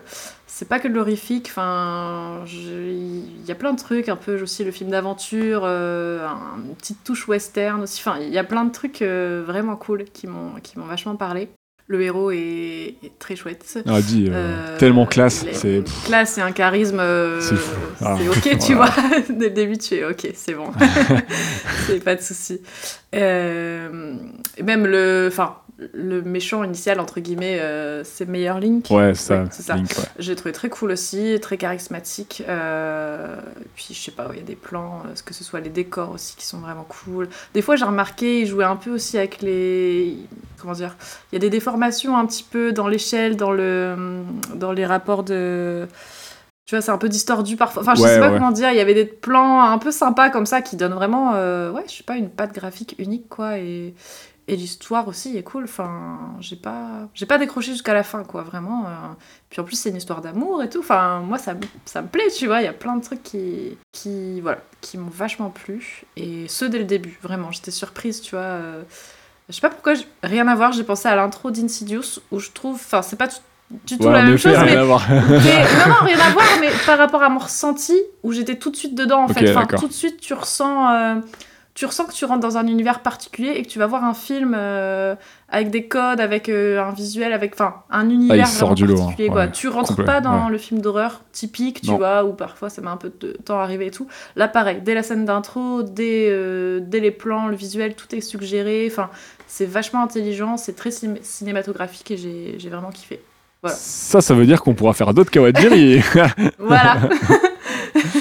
Trop bien. Bah écoute, Paul, on aimerait bien avoir ton avis. Même si on se doute un petit peu. Ouais, tout le monde aura compris que bah, j'adore ce film. C'est un de mes euh, films préférés. hein. Et je parle pas de film d'animation parce que je conçois pas l'animation comme un genre. Yes. Pour moi, l'animation, c'est euh, l'animation, c'est juste une technique différente euh, du live pour faire des films. Hein. Complètement d'accord. Et je pense que, que Kawajiri, c'est un grand réalisateur de films, tout court.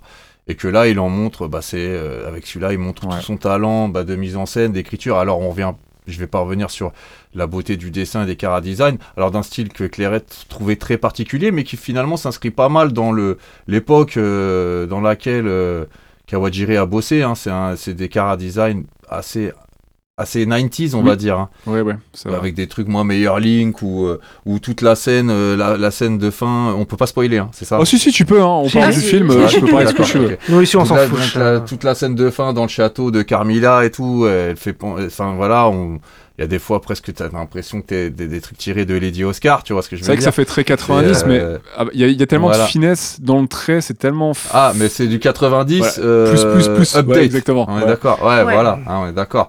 Et, euh, et puis voilà, quoi, c'est, c'est, c'est une succession de scènes euh, toutes plus folles et plus marquantes les unes que les autres. Clairette a raison, hein, dès l'intro, bah, je veux dire, l'intro, elle est, elle est mémorable. Je veux dire, le- ça arrive, c'est un gros plan sur une lune qui te happe direct, tac, et puis t'as un travelling. piano, et puis on t'explique tout par l'image, ouais, Mhm. on, on t'explique tout par Ouais. l'image et par le son. C'est-à-dire que t'as ce- cette lune qui arrive, boum, et puis t'as un travelling, tu vois des croix, t'es oh, t'es dans un espèce de truc victorienne. Mais non, parce qu'il y a des, des- les- le carrosse qui arrive est tiré par des, des, des, des- des chevaux qui sont en fait des robots. Ouais. Donc tu comprends très vite que t'es pas dans, dans le passé. Et puis tu vois euh, même la- comment est la façon dont il explique la puissance des vampires. Je veux dire, au passage des vampires, les croix se, Se se, tordent. se déchirent, Mm. l'eau Se gèle. les fleurs fanent. Il n'y a même pas besoin de l'expliquer. Euh, je veux dire, ça, c'est pour moi, c'est la marque de- d'un très grand cinéaste. Et il fait pareil avec Ouais. Dee. La, la, la séquence d'après, Dee, il arrive, bah, la première fois qu'on le voit, il est dans le viseur d'une, dans la, la mire d'un d'un fusil. Et il arrive tout cool, il est euh, tout cool. Alors c'est une séance très west, c'est une séquence très western parce qu'il y a aussi beaucoup Tellement de classe. western dans le film. hein. Ouais. Et puis il arrive, et puis il n'y a pas besoin de dire que le gars c'est un mec qui assure, que c'est un mec dont il faut se méfier, que c'est un mec dangereux, parce qu'il arrive, il est tout calme, c'est lui qui est visé et tout le monde est en panique. Juste parce qu'il arrive. C'est une super Il a séquence même pas besoin de d'intronisation. Voilà. quand il chope le Voilà, carreau là et qu'il le regarde et qu'il le brise. C'est magnifique. C'est l'iconisation à mort. Et euh, voilà quoi. Bah c'est moi c'est c'est c'est tout ce que j'adore dans la mise en scène. hein. C'est pour ça que par exemple j'adore des j'adore par exemple euh, Miller parce que Ouais. c'est pareil. Je veux dire euh, c'est des mecs qui parlent que par l'image. Il y a même pas besoin de mots. T'as- t'as- voilà en deux séquences t'as compris les deux premières séquences t'as compris que dit c'est un mec à qui il faut pas la faire, qui est dangereux, qui est pas comme les autres. Euh, pourtant, il a l'air euh, super cool. Et lui, il s'inquiète pas des autres. Et puis, t'as à côté euh, des vampires super puissants euh, qui, euh, qui font tout mourir sur leur passage finalement. Donc, et puis, t'as cette voilà, tu passes d'une séquence nocturne dans dans, dans l'Angleterre, on dirait du 18e siècle, pour arriver dans un western spaghetti. Enfin voilà, bon, direct. Et, et puis c'est comme ça, c'est une Ça se marrait super bien. La troisième séquence t'arrive, euh, c'est un désert, il y a des rémantas géantes, ok, tu vois. Ouais, Et pourtant, j'ai adoré et- cette et- scène. et- ouais, et pourtant tout fonctionne. Alors cette idée-là, elle a même été reprise d'ailleurs. euh, euh, euh, les Remontas, c'est euh, Choi Ark. Alors je sais pas si Ah, dans- c'est un grand réalisateur hongkongais. Dans Detective Detective D D, ouais. 2, euh, il reprend, mais il les copie quoi. Il y a une scène avec ces Remontas là qui ont été euh, inventés par Kawajiri. C'est fou. Euh, donc, euh, bah voilà quoi. C'est et puis c'est ça tout le long quoi. Il y a, il y a pas de temps mort, il y a pas de bout de gras. Et pourtant, pas, hein. euh, bon, t'as pas mal à la tête à la fin. Il y a une espèce pourtant de par rapport aux autres, hein, par exemple, vous qui avez déjà fait un épisode sur Ninja Scroll, il y a une espèce de sérénité qui se dégage Ouais. de la mise en scène de, de Bloodlust qui est pourtant plein d'actions et pourtant qui a l'air qui a l'air lente. Enfin, c'est un, c'est un truc assez exceptionnel. Donc voilà, j'adore ce film, en gros. Je je vais pas monopoliser la parole, mais voilà. Ah mais pff, on est là pour en parler, mais ouais non, c'est vrai que c'est de la folie. euh. Est-ce que Ista, c'est toujours aussi bien que dans ton souvenir? Parce que toi, ça faisait quelque temps que tu l'avais pas vu, toi. Ouais, moi, bah, je l'ai pas vu depuis depuis l'époque, quoi. Ah ouais. Mais Oh ouais. Non, mais c'est. Eh oui. C'est un scandale, non, monsieur. c'est un, ouais, c'est un très bon film, euh, super beau. C'est très, très beau. Côté poétique, romantique, euh, très. Ouais, j'aime beaucoup aussi. Comme Ninja Scroll est mon- peut-être un de mes films d'animation préférés. J'ai un peu fait de Leonardo DiCaprio devant ma télé euh, quand j'ai vu, euh, quand j'ai vu, euh, tu sais, le, le mec qui passe dans les ombres et tout. Fais, ah, et c'est le même bonhomme que dans Ninja Oui, Scroll. oui, oui. ça ça m'a vraiment fait penser à ça. C'est vrai qu'il y, a il y a le même, il y a le même délire. euh. Ouais. Il y a le même per- un personnage qui fait à peu près, qui a à peu près les mêmes pouvoirs, quoi, qui, a- qui passe dans les ombres et tout. L'un des, je crois que c'est, je sais plus si c'est l'un des frères ou l'un des démons là euh, qui, qui balance la, hum, qui a son, qui a son arme là, euh, qui peut, qui peut l'acheter aussi. Il y a aussi un peu ça dans, dans Ninja Scroll aussi. euh. Attends, de quoi Attends, ah je confonds avec le manga parce est dans le manga aussi, il y a ce perso là. Non, je sais plus, il me semblait qu'il y avait un personnage qui balançait une. euh, tu sais, le géant dans Ninja. Scroll qui, qui coupe les arbres et tout. Ah, là, le géant. Oui, oui, le géant, je vois dans Ninja Scroll, mais non, non, non. Non, il n'y a pas d'arme comme ça dans le film, je me souviens plus. Parce qu'il y en a un comme ça dans, dans un des tomes de, de Bloodlust. Pas grave. Enfin bref, c'est pas grave. Ah, ok. Voilà. Et je me souvenais pas que c'était ouais, une grosse course-poursuite pendant quand même bien une heure, quoi, sur le coup, parce que c'est un peu le Fast and Furious. ça. ah ouais, le Fast and Furious c'est ça que Je t'as l'ai pas encore dit. Je- je- allez, je dirais le Fury Road pour rattraper. Ouais, c'est mieux, c'est beaucoup mieux. Et voilà, non, mais très très cool. Ouais, puis qui commence d'entrée de jeu. hein. Ah ouais, ça- La course poursuite, elle commence dans les dans la minute, je crois. Ouais, c'est. Ah bah lui, il prend son... Ouais, il- il- elle est enlevée, et puis lui, il part vers ce château. Alors d'ailleurs, c'est un des gros changements de... avec l'histoire originale de... de, de Kikuchi, Demon Chase, où à la fin, ça se passe dans une station spatiale. euh, Et là, c'est pas du tout ça. On arrive dans un château. Là, c'est une invention de Kawajiri. hein. Carmilla n'est pas dans le bouquin. Ouais. Ah, euh, non plus. Il y a pas mal de choses hein, qui sont. euh, voilà, c'est une adaptation très libre. Alors, avec l'aval de, De Kikuchi. de, Monsieur Kikuchi, hein, Mhm. qui- mais, mais euh, c'est une adaptation très libre. Toutes les séquences western, c'est du Kawajiri. Parce que bon, Kawajiri est un grand fan de western. C'est euh, Ouais. son genre préféré Bah. au cinéma. euh, il a toujours voulu en faire. Ouais. Sauf que bon, dans l'animation, faire un western, c'est un peu Ouais. compliqué. Bah, euh. Ninja Scroll, tu le sens dès, le- on va dire. Dès l'intro de Ninja Scroll, c'est pareil. hein. C'est un Ouais, peu bah du ouais. western. Hein. Ouais, ouais, Ah, clairement. c'est du western. Ouais, clairement. Complètement même. Ouais. Mm. C'est- Bah, toute la scène avec la famille Elborn, là, c'est du western. Euh, quand il arrive, Sur le euh, pont bah, on a quand même directement des diligences, euh, des chasseurs de primes. euh, Enfin voilà, quand on est dans le western, quoi. Ouais, Et, euh, puis on a des scènes complètement western. Quand il arrive dans cette ville là, où il y a un saloon, où il y a un shérif. Euh, Avec sa carrément. petite euh, étoile. Oui, c'est vrai. Enfin, voilà, quoi. C'est. Ah oui, d'ailleurs, j'avais une question par rapport à ça. Est-ce que l'histoire du vieux, c'est un truc qui se passe dans le film d'avant ou Pas du tout? L'histoire de. Non, de- pas du tout. Non, non, non. Pas du tout? Ah, ok. Pas du tout. Ah, je et pensais. qui n'existe L'histoire du vieux n'existe pas dans les nouvelles. Mhm. Parce que euh, les, cette scène-là n'existe pas dans les nouvelles. C'est Kawajiri qui les a rajoutées Ok. parce qu'il avait envie de faire un western. Donc toutes les scènes, toutes les scènes western, c'est Kawajiri qui les a rajoutées. hein. Elles n'existent pas dans l'histoire originale. Donc c'est assez libre hein, comme, euh, comme euh, c'est assez libre comme adaptation. Ouais, j'ai noté aussi que si le manga est fidèle, parce que là j'ai lu que la moitié du, du tome, euh, le père de hum, le père de Charlotte, c'est pas un noble. Enfin, c'est un noble. C'est peut-être un noble, mais en fait, quand on dit elle, elle est. Il a 20 millions quand même, hein.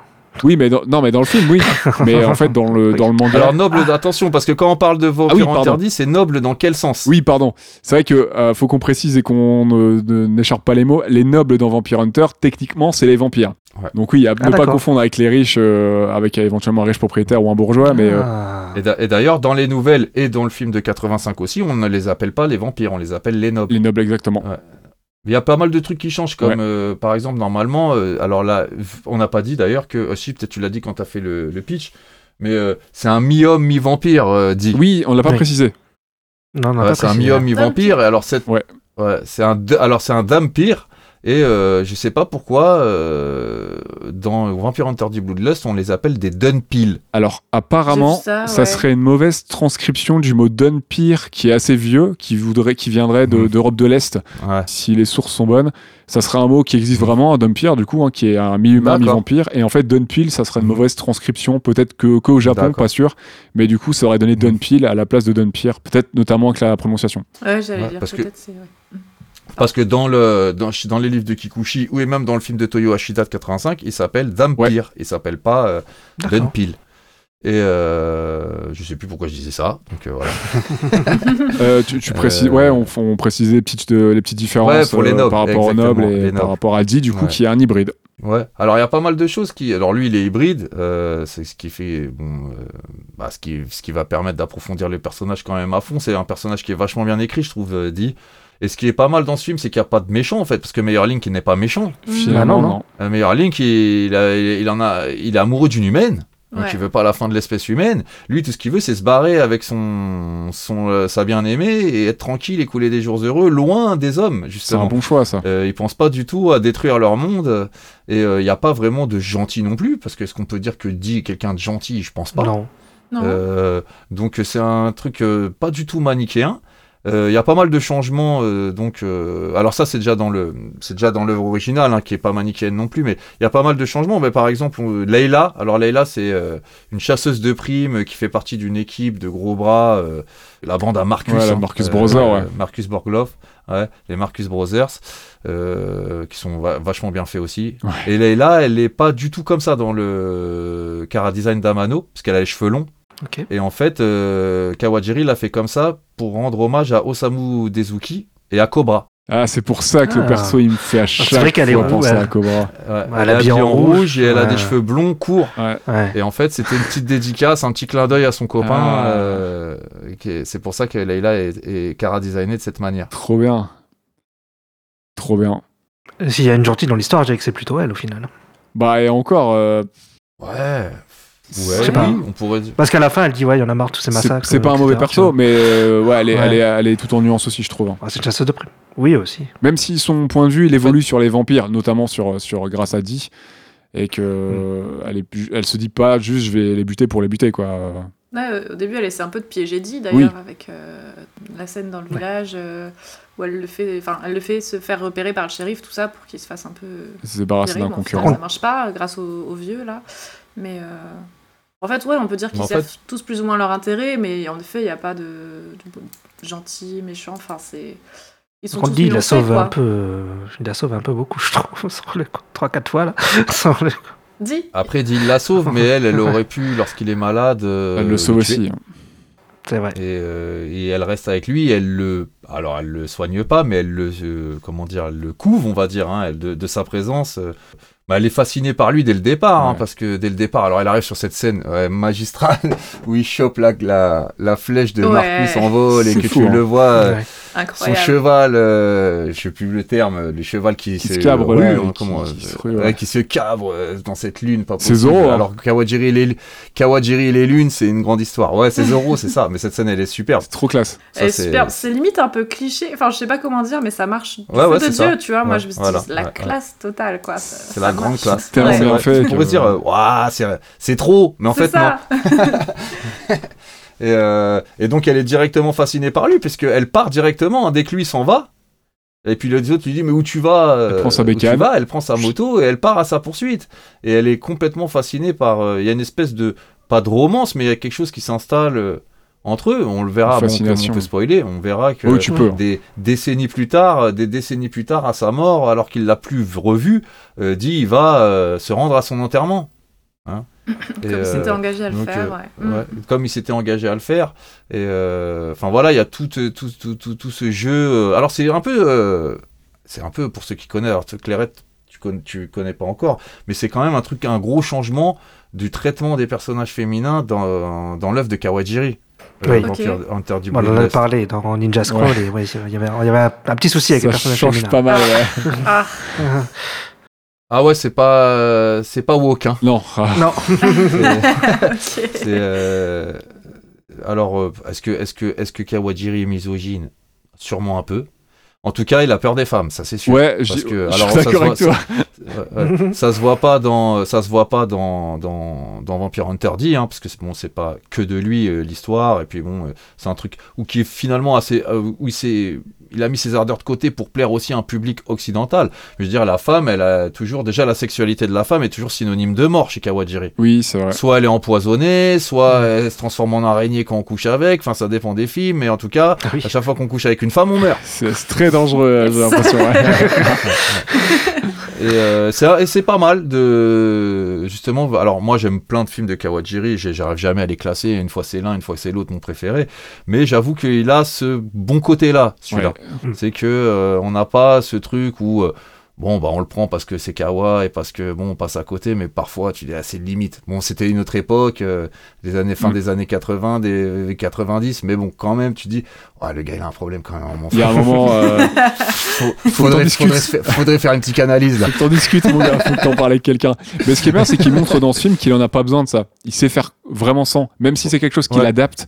Encore une fois, parce qu'après il a, il a adapté d'autres choses, mais ça fonctionne bien même sans, et il a parfaitement réussi à passer le à passer cette étape-là, je trouve, du, de son image de la femme. Ouais. Parce qu'il sait faire des super persos féminins en termes de, de, Bah, j'allais visuel, euh, en termes de, Ouais. en termes de pouvoir, ils sont super puissants et tout, mais à chaque fois, il y a le côté sexuel qui pêche, en fait. euh, Alors, en fait, les femmes, les femmes chez Kawajiri, elles sont pas du tout passives. C'est des femmes actives, c'est des femmes badass euh, qui se tapent comme des hommes, qui sont aussi dangereuses que des hommes. Il a jamais eu ce problème-là euh, sur dans la Mm. représentation de la femme. Mais la femme est quand même dangereuse et surtout c'est sa sexualité qui est dangereuse. On a ça dans Wicked City, on a ça dans euh, dans Ninja Scroll euh, et là, c'est un c'est un des, des, des traits de des personnages qui, alors qu'il conçoit, c'est toujours tiré de d'œuvres qu'il a pas écrites.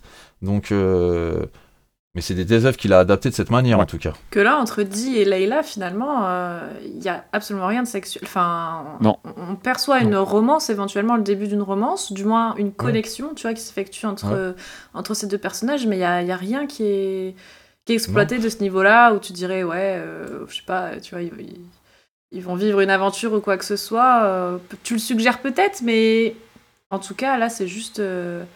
euh, un lien qui se crée entre eux, mais c'est même pas forcément sensuel ou sexuel, même. Enfin, ça, Après, euh, bah, ouais, excuse-moi. Je- J'allais juste dire, ça a l'air de venir aussi peut-être un petit peu des romans.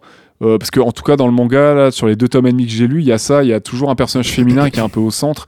Et elle s'amourage beaucoup de Dee parce qu'il est vraiment décrit comme une, bah, déjà une créature euh, qui, qui, qui est, euh, que tu croises rarement, parce que les Dunpire, ils sont assez rares. Et puis, il est magnifiquement beau, en fait. Enfin, il est vraiment, c'est un personnage qui est, qui est ultra Ah, classe. Et même des hommes, il y a des personnages masculins qui le disent, euh, que, il y en a même un ah, qui le dit. film, Euh, ouais. si j'étais une femme, beau, je ouais. comprends, euh, je comprends que tu te sois attiré par Dee parce qu'il est vraiment beau. C'est c'est un beau personnage. C'est un, c'est c'est quelque, quelqu'un qui, a- qui inspire, euh, qui inspire que tu as envie de suivre et qui est, qui est un peu hypnotisant par sa prestance et son charisme. Il y a un personnage de la bande à Marcus qui dit à un moment, ouais, tombe pas amoureux de lui, etc. Là, qui dit, ah, Exact. Ah, je me souvenais plus. Après, je voulais juste revenir sur les femmes, justement, dans, dans Vampire Interdit. Il y a Leila, mais il y a aussi Charlotte. Alors, Ouais. Charlotte, au départ, c'est juste la petite princesse, la petite. euh, Bon, princesse, c'est pas une princesse, c'est une fille de grand, de, de, de riche. euh, C'est la princesse Peach. riche, euh, voilà, mais c'est la princesse, la princesse qu'on enlève, en fait. Ouais. Hein, C'est ça. et qui, finalement, quand on voit toute la scène finale, euh, bah, c'est elle qui prend la décision de partir, c'est elle qui, qui sauve un peu active. Meilleur Link, finalement, hein, euh, qui est active, quoi. C'est pas, c'est pas un personnage de femme en détresse. Euh, du tout, c'est une femme qui fait ses choix, qui, euh, qui les assume, euh, qui va jusqu'au bout. Euh, alors je ne devais pas tout dévoiler hein, parce que sinon ça y aurait pas de mais qui va jusqu'au bout de ses choix et euh, non non les personnages sont vachement bien écrits euh, euh, sans outrance euh, c'est vraiment un film euh, où les outrances que moi euh, je ne me dérange pas parce que je sais ce que je regarde et que je suis un grand garçon et que je sais faire la part des choses qu'on peut trouver euh, dans les autres films de Kawajiri elles n'y sont Ouais, pas là vrai. Ok. Je vais vite fait donner mon avis sur le film, comme ça après on passera pour Ouais. clôturer, puis après on passera à la Ouais. séquence, à nos séquences et scènes favorites, si ça vous dit. Yes. Carrément. Euh, moi j'avais pas revu le film depuis 2016, et euh, bah, c'est toujours aussi bien. Je, je pense que c'est un des plus beaux hommages à la figure du vampire et à des genres cinématographiques euh, divers et variés.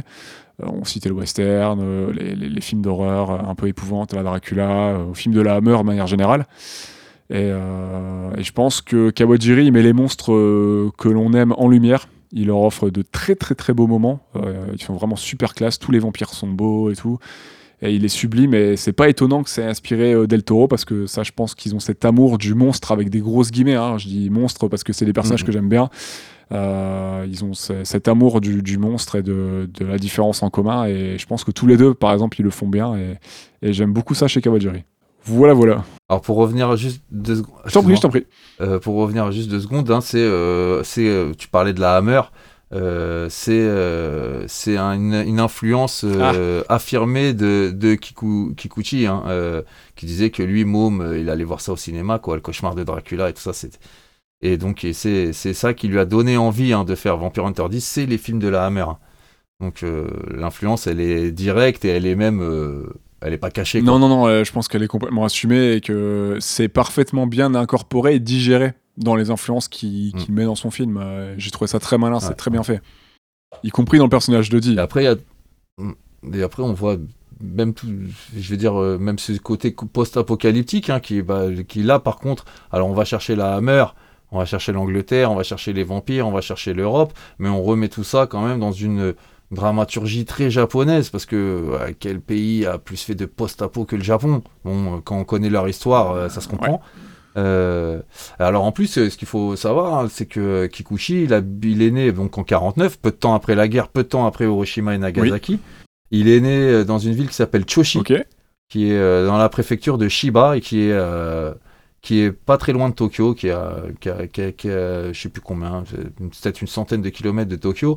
Et en fait, ce qu'on sait souvent peu, c'est que bah, Hiroshima et Nagasaki, ça n'a pas été les seuls trucs qui sont passés. non, hein. non.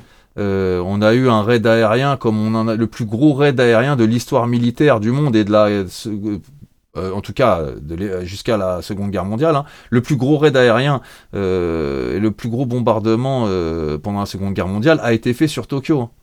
Euh, Il y a 1000 en quelques jours, c'est 1600 Oh, tonnes de de- d'explosifs, deux- je crois c'est 280 bombardiers US qui ont ratissé la ville. Ah, Ils ont rasé des laisser, hectares et des hectares. Il y a eu plus de 100 000 morts et il y a, plus, il y a eu plus d'un million de sans-abri.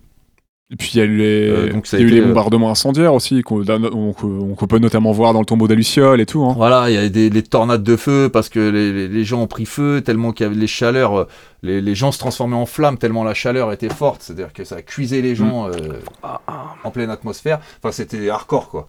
Et en fait, euh, qui, pourquoi je dis ça, c'est parce que en fait, euh, bah, Chochi était une des grandes villes d'à côté Tokyo et qu'elle a accueilli un nombre très très très important de, de ces sans-abri, de ce million de sans-abri tokyoïdes qui n'avaient plus de maison et euh, qui n'avaient plus de ville parce que les endroits où ils vivaient étaient rasés et euh, qui sont venus s'installer à Donc Choshi. lui, il a vu tout et, ça. euh, et alors lui, il a surtout entendu ces gens qui sont venus s'installer dans sa ville en parler.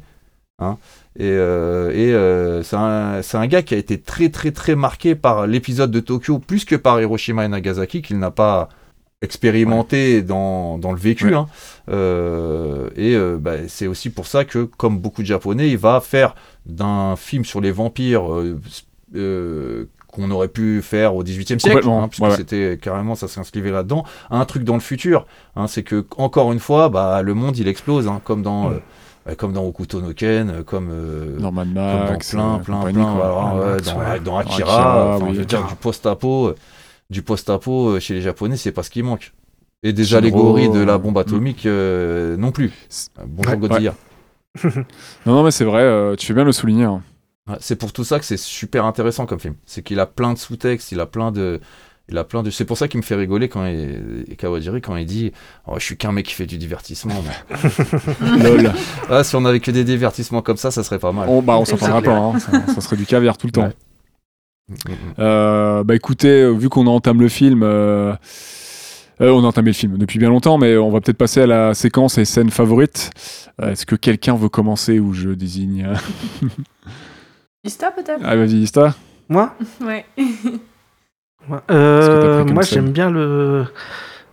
Bah, en fait, c'est j'aime bien quand il y a les- tout- quand c'est Carmilla là qui fait toutes les illusions, qui se retrouvent tous dans des illusions, chaque, chacun, chaque perso, etc. Et ça, moi, j'aime beaucoup euh, les trucs comme ça. Ça me rappelle un peu euh, du Phoenix dans, dans Senseiya quand il venait, il venait sauver Shen et qui faisait, euh, qui faisait ses illusions. J'adorais ça à chaque fois. Et euh, j'aime beaucoup celle où, bah, de Charlotte, c'est ça. hein? Charlotte. Le- le- L'escalier avec toutes les bougies, je trouve ça trop beau. Voilà, le, le côté gothique et tout, m'est- j'aime beaucoup. Gros, gros clin d'œil à Dracula de Coppola dans, dans, dans cette scène. Notamment la scène Ah où il ouais danse Je d'ailleurs. l'ai pas vu. Bah, il y a une scène où il danse euh, autour des, des, des bougies, là, enfin, au milieu des bougies, Oui. euh, Meyer Link et Charlotte. Bah, t'as exactement la même scène dans le Dracula de Coppola avec euh, Gary Oldman et euh, j'ai un trou de mémoire. Euh, Aidez-moi. Ah, euh, oui, oui. euh, Euh, ah, ça y est. euh, Gary Oldman et. Winona Ryder. Ah, voilà. mince. Winona Ryder, voilà. Donc, euh, t'as exactement la même chose. Il a, c'est un, un- une. euh, c'est plus qu'une. euh, C'est une grosse ouais, dédicace, c'est quoi. une C'est, c'est, c'est très fait grosse pour voit. Ouais, entre Ouais. Mina et Dracula, Ouais, ouais, voilà. ouais. Ouais. Elle est très cool cette scène. Ouais, super scène, t'as raison, euh, t'as raison, Esta, super scène. C'est une, ouais, c'est une très belle citation, hein, Ouais, c'est un très bel cool. hommage. ouais. Elle est vraiment bien parce qu'en plus, cette scène, elle- je trouve qu'elle montre bien la. Enfin, Carmilla, elle est morte, mais euh, t'as sa, t'as sa puissance, t'as son aura qui reste là, qui fait vivre le château. Et, euh, et elle arrive à projeter des... son univers, en fait, cauchemardesque un petit peu à, à, ses, à ses invités, quoi. Et c'est, c'est fou, quoi, parce qu'elle, c'est une momie, quoi. Enfin, vraiment, elle est morte, quoi. Elle est crevée. Oui, Mais c'est elle est tellement forte que euh, elle arrive à induire les gens, à influer sur eux, sur leur vie, à leur projeter des choses et tout. euh. Ouais. Ce que j'ai bien dit, c'est que tout est. Enfin, c'est pas palpable, c'est que de l'illusion en fait. Elle est pas là physiquement en fait. Et ça, tu te Mhm. rends compte petit à petit. Et j'ai trouvé ça incroyable parce que du coup, elle les met en danger sans même euh, Être présente, tu vois, sur les lieux. Et c'est juste de l'illusion, tout est illusoire. Et pour s'en défaire, il faut être capable de se détacher de ça. Et comme, euh, comme dit, arrive à le faire et à sauver euh, Leila de sa propre illusion d'ailleurs. Mais j'ai trouvé ça très, très intelligent et très subtil finalement. Parce que tu te dis, putain, en fait, elle est pas là. Tout ça, c'est illusoire. Mm. Et ils se font prendre dans le piège, tu vois. Qu'est-ce que ça donnerait si elle était là Ouais. L'enfer, je crois. ouais. Bah, Ouais, il y a que D façon, qui cette- s'en sort. Pardon. Non, non, non, je t'en prie. je t'en prie. Je disais, oui, en fait, il y a que D qui s'en sort et qui remarque ses illusions. Tous les autres, même euh, bah, Mayer, Mayer, ouais. euh, il se, fait, Mhm. il se fait buter aussi, en fait, Mhm. par l'illusion. Oui. Il y a, il y a que D qui, qui, ouais, qui, qui s'en rend compte. ouais. C'est parce que C'est plus fort. il est trop fort, c'est pour ça. Mais il- Ah ouais, il est trop fort. pourquoi. Ouais, trop, Ah, il a du mal, hein. Il a quand même du mal. Ouais. Mais il lui arrive toujours des petites choses, hein, j'ai euh, l'impression, a dit, euh, c'est vraiment c'est certaines de ses capacités qui, qui le sauvent. Et euh, il y a ce côté aussi, il, il est pas trop pété. Enfin, il est pété, mais pas Bah, trop souvent. Après, il y a, il y, a, il y, a, il y a une référence, il y a une référence qu'il dit à un moment donné à la Oui. fin du film, euh, qui est dite à la fin du film, hein, c'est que dit il est aussi puissant parce que c'est pas le fils de n'importe qui. Exactement. Ah oui, oui. Ouais, Oui, c'est vrai. c'est vrai. De toute façon, cette scène, elle est magnifique. Elle- comme vous avez dit, elle est super subtile, elle est super poétique, mais elle est même poétique jusque dans ses designs. Quoi. Il y a qu'à regarder cette fusée, C'est beau. Ouais. cette fusée belle, hein. qu'on aurait pu faire un gros vaisseau spatial. euh, N'importe qui aurait fait un espèce de truc. euh, Puis lui, on a l'impression de d'une fusée, d'un manège pour enfants. C'est un des- bout de château des- qui décolle, des- des- des- ouais, tu Ouais. vois, c'est c'est enfin, c'est magnifique. Enfin, c'est- tout est pensé quoi. en ça fait. fait, c'est bien, c'est que ça te fait voyager aussi. C'est pas, il est pas juste dans, je vais faire du post-apo peut-être un peu sale et, euh, et réaliste. Mhm. Là, non, euh, il y, a- y Mm. a ce côté romantique. Enfin, en vrai, euh, qui irait designer en vrai une fusée de château pour aller dans l'espace Enfin, Ça n'aurait aucun sens si tu veux être Ah. pratique. Là, c'est juste, euh, on s'en fout. Enfin, il faut, Ah ouais. il faut faire rêver un peu et je me fais plaisir. Et De toute façon, tu regardes les designs du château. Je vais en parler juste après. Là, c'est c'est de la, c'est de la folie, quoi. Cité d'ailleurs, euh, pareil, hein, quand il arrive dans le château, là, quand il court euh, avec son cheval à flanc de falaise et qu'on voit le château se, se, se, dévo- se, se- se- se dévoiler de derrière les magnifique. montagnes, t'as exactement les mêmes plans dans le Coppola, euh, dans Ouais. Dracula de Coppola. T'as exactement la même chose. Quand il longe la paroi et tout, là, il Ouais, mange, ouais, euh, il- à deux doigts de se, se bouffer la falaise, là. Exact. Ouais, bah, je vais en reparler en deux minutes. Moi, j'ai pris cette séquence-là. donc, euh, Ah ok, excuse-moi. Non, je t'ai- non, y a pas de souci. on va en reparler en deux minutes. Excuse- Toi, t'as pris quelle séquence? Moi, Ouais, ouais, ouais. Euh, alors moi, franchement, bah, j'allais te parler de l'intro, Ah tout bah, simplement. Parce allez. que moi, c'est... Je sais pas si quel- j'ai- volé la séquence de quelqu'un ou ça va, pour Je crois que ouais, non Ouais. Elle m'a aussi, elle m'a beaucoup marqué. Mais je t'en prie, Ouais. vas-y, ouais. Moi, l'intro, mais voilà, quoi, c'est juste magique, quoi. C'est ça, t'as, t'as ce bang Ah avec oui, la lune qui apparaît, et c'est ça y est en deux, en un quart de seconde, t'es dedans, C'est fou. hein. voilà. Et t'en sors plus jusqu'à la fin. Elle est magnifique, les plans de caméra sont sont, sont splendides. Alors, les plans de caméra, on est d'accord, on est dans de l'animation, hein, tout le monde comprend ce que je veux dire. Oui. Cette espèce de travelling qui, qui laisse euh, cette, cette, euh, cette lune et puis voir ce château euh, aux formes complètement folles et puis après cette ville et cette, ce brouillard qui s'installe. Enfin voilà, on est dans les films de la Hammer, quoi, là, complètement. Euh, puis euh, c'est là la référence à, à Nosferatu euh, Ouais, ouais. euh, de l'ombre de l'ombre de Meyerling qui arrive au début tu crois qu'il enlève hein, euh, Charlotte hein, t'as pas compris qu'elle était Bah oui, tort. c'est fait exprès. hein. Euh, euh, ouais, Il joue là-dessus et ça marche trop bien. Ouais, il joue là-dessus et c'est une gros pareil le gros clin d'œil au Nosferatu de Murnau. euh, euh, Enfin voilà quoi, cette scène est magique et elle dit tellement de choses en très en 100 mots. Euh, Chaudon de c'est tel. Pour moi un hein? Le chaudon de tel, c'est. Ouais, ouais. Ah, c'est. Ouais, ouais, voilà, La c'est ça. C'est la mise en scène dans toute sa splendeur. Et encore une fois, je le redis, je radote, je sais, mais la mise en scène de cinéma, c'est pas l'animation. Ah, c'est bien pour de l'animation. Non, Non, c'est un- une intro de film, mais Ouais. c'est du génie. Je suis d'accord. C'est voilà, c'est c'est du grand art. Donc euh, moi, j'ai choisi celle-là, même s'il y en a plein que je pourrais citer. Juste Ah, euh, le choix était dur. voilà, moi, la, la, la, la petite bagarre euh, dans le tunnel, Ah. euh, sur le carrosse entre Dee et, et Ah bah, Meyerling, au niveau euh, découpage de l'action, euh, voilà, quoi, c'est là. Ah, elle est trop bien. chose. Les distorsions, euh, l'ambiance. ouais, ouais. Les effets stroboscopiques, il utilise très souvent d'ailleurs. Ah, ça j'aime bien, ouais. Quand il coupe Avec, au sabre, voilà, quand le sabre il coupe son Ah, visage là et. tous ces trucs là donc voilà. Non, alors si vraiment moi la scène que je retiens parce qu'en fait quand je pense à ce film là c'est cette image là que je vois c'est la première image du film elle me reste dans la tête voilà donc ça sera pour moi ce sera celle là Hyper efficace. Ouais, je suis d'accord. En fait, ça dit tout sans trop nous en dire. Enfin, on le voit même pas, en fait, Meyerlink. À aucun moment on le voit dans cette euh, séance d'intro. Tout est, suggéré, tout est suggéré. Sur son passage, comme tu disais, on voit les croix se, se distordre, euh, l'eau gelée, enfin, c'est ça. Et quand le loquet de la, de la fenêtre s'ouvre tout doucement, et elle, tu la vois dans son lit, un peu prise de panique, t'es tout de suite dans, dans, le- dans l'horreur, dans le film d'horreur, Mhm. enfin, vraiment dans, dans le style horrifique. Et pour autant, il y a ouais, quelque chose de super cinématographique. Ce que j'adore, c'est la scène du miroir brisé où, genre, elle est. Enfin, du coup, forcément, tu ne vois pas le reflet du vampire. Et elle, elle est comme ça, en train trop de classe, hein. et Elle est. Mhm, cette- Enfin, mhm. ce plan est incroyable. Genre, cette ima- C'est là où je me suis dit, genre, euh, waouh, ça va être dingue. En plus, c'est bourré de détails, quoi. Tu regardes la robe, tu regardes les Ouais. cheveux de Charlotte, tu vois les fleurs Ouais. se faner, tu fais. Comment Y a il va, comment il va animer ça? Déjà rien que la ville au début, c'est ça fourmille de détails, mais tu dis ok, d'accord. Peut-être que les personnages vont être un peu plus light, et puis tu vois la tête des persos, tu fais. Et ça va lui prendre 10 ans à animer ça, c'est pas possible. Il y a trop de détails, mon gars. Ah non, ça marche trop bien. C'est génial. C'est clair. C'est super. et bah. alors la tienne Clairette Bah, juste pour re- reciter le show tel, vite fait, euh, Insta, euh, quand je parle de show tel, tu sais qui je vais parler. hein. On, on va juste re- reciter euh, Gianni Tartakovsky. Hein. Les gens, n'hésitez pas à regarder ce qu'il fait. Ah, ok. Non, je... Et, et que quand on en a parlé, on parlait de Watanabe, mais. euh, et regardez Primo là, je l'ai pas dit la dernière fois. gros morceau Primal faut le voir C'est, faut que je mette la saison 2 là, mais pff, voilà. Enfin, show tel, c'est super bien, ça parle pas, c'est une tuerie. Regardez ça, la mise en scène, c'est de la folie quoi. une putain de série C'est trop bien, c'est trop bien. Et bah, je vais encore prendre une scène, moi, qui- dans laquelle il y a zéro dialogue. hein. C'est la scène dont tu parlais, l'arrivée au château de Carmia. Et euh, bah, moi, c'est l'entrée que j'aimerais avoir dès que j'arrive chez moi. hein. C'est euh, le pont de 50 km, l'orgue, la musique. J'aimerais qu'on m'accueille comme ça à chaque fois que je rentre chez moi. hein. Mon chat qui joue de l'orgue, tu sais, hop, qui lève les bras. Mais euh, ouais, voilà, ça montre que Bloodlust, c'est pas seulement une course-poursuite contre la montre ou juste un film d'action, comme tu disais tout à l'heure, Paul. C'est aussi un gros taf sur la mise en scène, à l'instar de l'intro du film hein, dont on parlait. Et euh, la présentation de la demeure de Carmia, c'est de la deux mesures, c'est de la démesure complète, c'est de la classe, c'est de la puissance.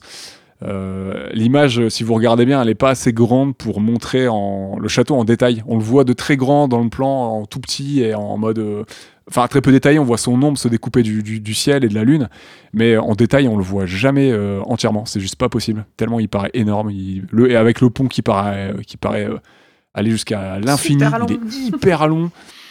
Euh, la R, ça allait montrer comme une gueule, euh, genre de l'antre du diable. Elle doit faire, euh, je sais pas, 100 mètres de haut. Elle est monstrueuse.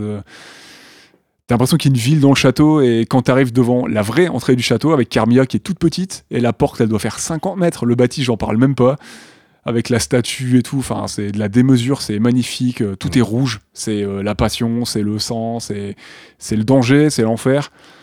Et, euh, et ça donne, je trouve, une bonne idée en quelques plans du melon et de la, du, du melon de Carmilla, du melon des nobles passés et de leur puissance que ça a pu être. Quoi. Bon, déjà, pour avoir une fusée dans ta tour de château, bon, faut être assez puissant, mais quand tu vois que le château il paraît quasiment bah, vivant, parce que quand Carmilla elle meurt, bah, le château il s'effondre, il disparaît. et, euh, voilà, je trouve que c'est de la folie en quelques plans, juste avec une musique euh, du feu de Dieu et des beaux plans bien choisis avec des beaux travelling, ça fonctionne super bien. Et, et c'est une des plus belles entrées, je trouve, euh, que j'ai vues dans un film. En vrai, euh, euh, ça, ça iconise bien la demeure de Carmilla. T'as l'impression que c'est un personnage et euh, c'est super bien fait. Et c'est pas juste de l'action, c'est aussi une belle lecture et une belle mise en scène. Quoi. C'est clair.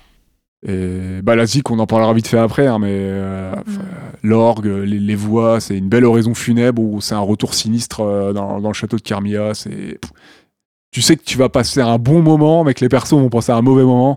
Et c'est trop bien, quoi. C'est génial. Euh, quel serait votre perso favori si vous avez rien à ajouter à ma séquence?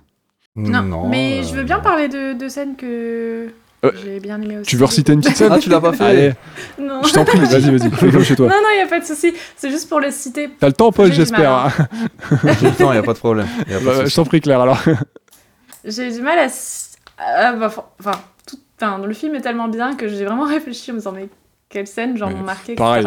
Après, c'est plus des petites scènes, tu vois, mais par exemple, j'ai été super touchée par la scène. euh, euh, une des scènes finales où euh, Leila donc demande à Adi euh, de la déposer euh, en ville en repartant sur son destrier et en fait elle entend la fusée décoller, elle redescend Mm. et elle regarde tout le décollage en fait et elle se met à, à prier en quelque sorte genre euh, allez-y allez-y euh, enfin partez quoi genre elle euh, de toutes ses forces tu vois elle espère que la fusée ne va pas exploser pour X raison tu vois et, et j'ai trouvé ça super joli en fait parce que d'un seul coup elle y croit tu vois elle croit elle croit en fait à cette possibilité d'amour entre euh, entre bah, le Meyerlink et Charlotte, alors que bon avant elle voulait sauver Charlotte et elle pensait vraiment que Meyerlink était une menace, etc. Et là elle y croit et on sent qu'elle a vraiment évolué et son point de vue a changé, euh, que ce soit genre sur les vampires ou sur euh, le Dampire, donc du coup dit. Ouais, ouais. Et j'ai trouvé cette scène super intense en fait, alors que elle, dit, elle répète juste trois mots en boucle, genre allez-y, allez-y, décollez, Mhm. allez-y, et ça m'a ça m'a super touchée en fait. Euh, C'était vraiment euh, très très touchant. Et je retiens aussi la scène où vraiment tu comprends un peu, enfin, pour la première fois concrètement que c'est une histoire d'amour en fait, et non pas une histoire de, de rapt et de kidnapping, quand euh, Meyerlink sort enfin, au jour sur le pont et commence à brûler en fait euh, en s'avançant vers Charlotte pour euh, la récupérer des mains de. euh, c'est des frères Marcus, il me semble. Et il commence à prendre feu petit à petit et, et elle, elle court le rejoindre dans ses bras et tout. Genre, euh, je trouve ça très beau. Et c'est là où tu te dis, ok, il déconne pas quoi. Genre, il met carrément sa vie en jeu pour aller la sauver. C'est c'est une putain d'histoire d'amour en fait. Et, et j'ai trouvé ça super. Enfin, tout est beau dans cette scène quoi. C'est une super scènes, séquence. hein, hein. mais Ouais. euh, mais, euh, vraiment, ces deux scènes m'ont touchée parce qu'il y a un truc de romance aussi très, très fort en fait. C'est et, euh, et moi, ça m'a vraiment séduite. Enfin voilà. Ouais. Donc, les deux petites scènes euh, touchantes. Cette scène-là, d'ailleurs, sur le pont où Meyerling prend feu et qu'il prend dans ses bras euh. Charlotte, elle est citée dans Blade 2 Oui. de Guillermo del Toro. hein. À la fin, Ah Ah, sur le toit du building, là. D'ailleurs, je... Exact. Ouais. La scène finale de Blade 2, c'est euh, c'est un, un, bah, un hommage, ou je sais pas comment on peut appeler ça, une grosse ref en tout cas à Vampire Interdit Bloodlust. Et qu'il a confirmé, que Del Toro a confirmé d'ailleurs. C'est pour ça que je citais, euh, que je citais Del Toro tout à l'heure, parce que euh, au vu de leur rapport avec les, la mise en scène de leurs monstres, que je pense pour eux c'est leurs personnages Ouais. euh, quasiment principaux quoi. Et Ouais, euh, bah ils les mettent tellement Oui, en oui. lumière, euh, ils sont tellement bien mis en scène et c'est tellement fait qu'amour que c'est, ils ont ça en commun, c'est sûr. ouais, et même je vais juste rebondir sur, excuse-moi Esta, Vas-y. je vais juste rebondir sur ce que disait Clairette, sur cette façon de, de, de, de- de poser des trucs comme ça, très très, euh, de faire comprendre des choses, et il le fait aussi avec Dee, hein, où, euh, bah, dans cette scène où il est, il me semble que c'est dans la scène où bah, justement ils se battent là dans ce tunnel, où il l'autre et lui dit, mais moi je l'ai pas kidnappé, euh, en même temps qu'ils se battent, ils se parlent, hein, Ouais. les Japonais font ça, on ne sait pas le faire, mais oui, ça, euh, ils, se, ils se battent en parlant, et euh, il lui dit, mais moi je l'ai pas, je l'ai pas kidnappé, elle est là de son plein gré et tout ça, et euh, il lui dit, je te crois pas, euh, et tout ça, et puis à un moment elle l'appelle, elle dit meilleur. Ouais. Et là, t'as dit qu'il fait un pas de recul et euh, il y a sa main qui lui dit, euh, parce qu'il a un parasite dans la main, qui, il a une main qui parle, dit. hein, et qui lui dit, mais qu'est-ce que tu fais? Il lui dit, euh, elle n'est pas kidnappée, et elle l'a appelé par son prénom. Ouais. Elle est là de son plein gré, il y a un truc, c'est pas. Voilà, ouais. Elle est, elle est pas Oui, été kidnappée, elle l'a appelé par son prénom. Donc juste le, voilà, le fait qu'une femme appelle par son prénom son kidnappeur, lui, il a tout de suite compris que euh, bah c'était pas un kidnappeur quoi, qu'elle C'était était, pas aussi simple que était ça. là de son plein gré. Enfin voilà, il y a tout, comme t'as dit Clairette, il y a plein de petits trucs comme ça qui montrent l'intelligence de l'écriture quoi. C'est, c'est, parsemé de ça ouais. Et t'as as un petit plan entre deux où tu vois, euh, t'as un, t'as un zoom sur Charlotte à la vitre et tu vois qu'elle elle est pas effrayée, genre elle, elle- t'as l'impression qu'elle a peur. Elle dit en fait, il, il regarde, il regarde de son côté gauche ou droit, je sais plus. Enfin bref, il, il regarde, euh, il jette un coin de l'œil sur le côté de la, la carriole de la voiture et tu vois Charlotte euh, avec la caméra qui la suit, qui est en mode inquiète, mais pas genre euh, sauvez-moi quoi, mais genre euh, Mm, le tue pas ou ça met un doute. Ouais, c'est ça. Ça met un doute et Mm. t'es comme dit et tu te Mm, dis mm. ouais non, il y a un truc, ça va, c'est pas aussi simple que ça. C'est progressif. C'est ça qui est cool, c'est qu'on ne sait pas non plus dès le début, et en fait, jusqu'au moment où tu vois, la, entre guillemets, la preuve d'amour, hein, c'est-à-dire euh, Meyerling qui, qui sort au grand jour pour sauver Charlotte, qui commence à cramer, bah toi aussi t'es dans le doute, genre en mode, Ouais. ben, c'est bizarre, peut-être elle le connaît, mais qu'est-ce qui se passe? Est-ce que- est-ce qu'il a une influence sur elle, tu vois? Est-ce qu'il arrive à, à la persuader qu'elle veut être là de son plein gré? Enfin, tu, tu te poses des questions, tu vois, par rapport à cette aura aussi vampirique, euh, tu peux te dire, bah, est-ce qu'elle est pas un peu hypnotisée Elle tu est vois, pas juste genre, contrôlée par ses pouvoirs. ouais. voilà, exactement. Et en fait, euh, non, c'est. Elle est là volontairement, quoi. Et c'est ça qui est intéressant, c'est que tu, tu suis Bah, un c'est peu comme leur Twilight. parcours, quoi. Oula, oula, oula. Ouais, exactement, ouais. Tout pareil. Le euh, même- le même- Bah, en vrai, c'est c'est le- c'est les thèmes de vampires, quoi. C'est Ah les bah thèmes ouais, de c'est films les de thèmes vampires, vraiment. vampire mais En complètement vrai, euh, ouais. Ouais, hein. C'est vrai que Vampire Hunter, j'ai failli vous demander euh, c'était quoi ouais. votre toilette préférée, hein, j'ai fait la connexion tout de suite. tu m'as devancé, Ista. Ouais. Mais tout à l'heure, je voulais citer Blade parce que bah, il est moitié vampire, moitié humain. Tu sais qu'on parlait de, de Ah, c'est un vampire euh, aussi, hein, techniquement. Mm. Oui, voilà. Qui chasse aussi du vampire. oui, un vampire qui chasse du vampire. Exact. C'est la même famille. C'est vrai, j'avais jamais pensé à ça. Et euh, ouais, non, c'est. Bah, de toute façon, je, ça, je pense que ça fait complètement sens hein, que Del Toro adapte Blade et qui cite Vampire Hunter. euh, Ah ouais, ouais, c'est logique. je suis en train de me dire qu'il y a un Blade par Kawajiri. euh, Ah, Ah, c'est pas mal. Ah, Bah, je- il a ouais, fait un. Tu l'auras pas. Alors, il a fait un Highlander, hein. c'est vrai. Bon, qui est mineur, hein, c'est pas le plus grand de ses films, hein. Mais euh, bon, euh, moi j'aime bien parce que bon, tu retrouves quand même sa patte, tu retrouves sa touche. Bon, c'est euh, c'est très Okuto no Ken dans, dans son. Ouais. Je sais pas si quelqu'un l'a vu ici. Alors, je, je voulais le Si, voir. je l'ai vu. Je- Excuse-moi, vas-y, Ouais. Non, je l'ai vu, mais je me rappelle plus. Je sais que j'avais pas super aimé à l'époque. Il faudrait que je le revoie. Moi, je me le suis procuré, mais il est qu'en VF, donc je vais attendre. Je vais essayer de le voir en japonais si je peux, quand même. C'est, tu retrouves des choses. Si t'aimes Kawajiri, tu vas l'aimer parce que tu vas retrouver plein de choses. Après, c'est quand même assez mineur. Ouais. Mais c'était juste pour dire qu'il avait repris un des personnages comme ça euh, de grandes franchises euh, américaines, on va dire. Même si, même si, mais- même si, euh, même si Highlander c'est Christophe Lambert, c'est américain quand même. C'est vrai. En plus, j'aime bien. Highlander. donc, avec Kawajiri, je pense qu'il y a moyen que je m'éclate quand même un petit peu. hein. Alors c'est complètement rebooté, c'est pas Duncan MacLeod, Ouais. hein, c'est un autre MacLeod, je sais plus comment il Ah, s'appelle. trop. C'est dans un monde pareil, post-apo, très au couteau no Ken là. L'univers c'est vraiment, euh, tu te croirais dans, tu, c'est euh, Duncan MacLeod qui arrive dans l'univers de, de, de, de Kenshiro. Ok. Euh, c'est sympathique. Il y a quelques séquences d'a- d'a- d'action euh, au niveau technique, c'est quand même assez sympa. L'histoire, le scénario, c'est pas ce qu'il a fait de plus dingue. Et ça serait quoi votre perso favori dans le film? La main. ah. Le pire, c'est que la main. J'ai pensé à une sorte de, de grand-mère feuillage, mais Ah. je sais pas pourquoi, genre il a un peu. non, alors moi, il m'a fait penser à. Dans le dernier jeu God of War, tu te balades avec une tête à, la- à ta ceinture. Et comme Kratos, il parle pas beaucoup, bah, en fait, à la tête, elle arrête pas de parler euh, de- que des conneries. Ah. Et c'est, il m'a fait penser à ce genre de personnage où, C'est vrai. en fait, il habille un peu le truc parce que, comme dit, pareil, il parle pas quoi. voilà, il est sur très coup, bavard alors que dit. euh, euh, voilà. La main, elle est très puissante, hein, du peu que j'ai compris. Et euh, c'est un perso indépendant qui habite le corps de Dee. Là où j'en suis dans les, man- dans les mangas, je sais pas si j'en saurais beaucoup, beaucoup, beaucoup plus. Mais ça tease sur son origine aussi, là où j'en suis. je sais pas s'il y a une vraie. euh, ré- Enfin, si c'est vraiment Ah. dit dans les livres euh, ce qu'elle est à l'origine, mais en tout cas, dans le, dans La- le la manga, main ça tease, ouais. La main Ouais. Ouais, si, si, tu le sors. Ah, yes, bah, j'espère que je serai dans le manga, sinon je, bah, tant pis, je me procurerai les livres. Je vais pas te vendre la mèche. Je vais pas te vendre la mèche. Ah, dans le manga. Oui, si, le manga, je pense qu'il suit à peu près, euh, à peu près la nouvelle, les nouvelles, la novélisation. Mais en tout cas, ça a l'air d'être un truc plutôt pas mal. hein. J'aime bien déjà ce Ouais. perso. Ah ouais. Ah, c'est un bon perso. Ah, il est cool. Et qui a été repris d'ailleurs dans. euh, bah, Peut-être que vous connaissez pas, c'est une série tokusatsu qui s'appelle Garo. Non, je connais pas du tout celle-ci. Euh, c'est une série bah, d'un mec qui s'appelle Keita Amemiya, qui est un grand, grand, grand réalisateur aussi, euh, je pense. Un très grand sous-estimé. Et euh, les- le, les- le héros a une bague avec une tête qui parle, mais elle a exactement le même rôle, sauf que c'est une bague.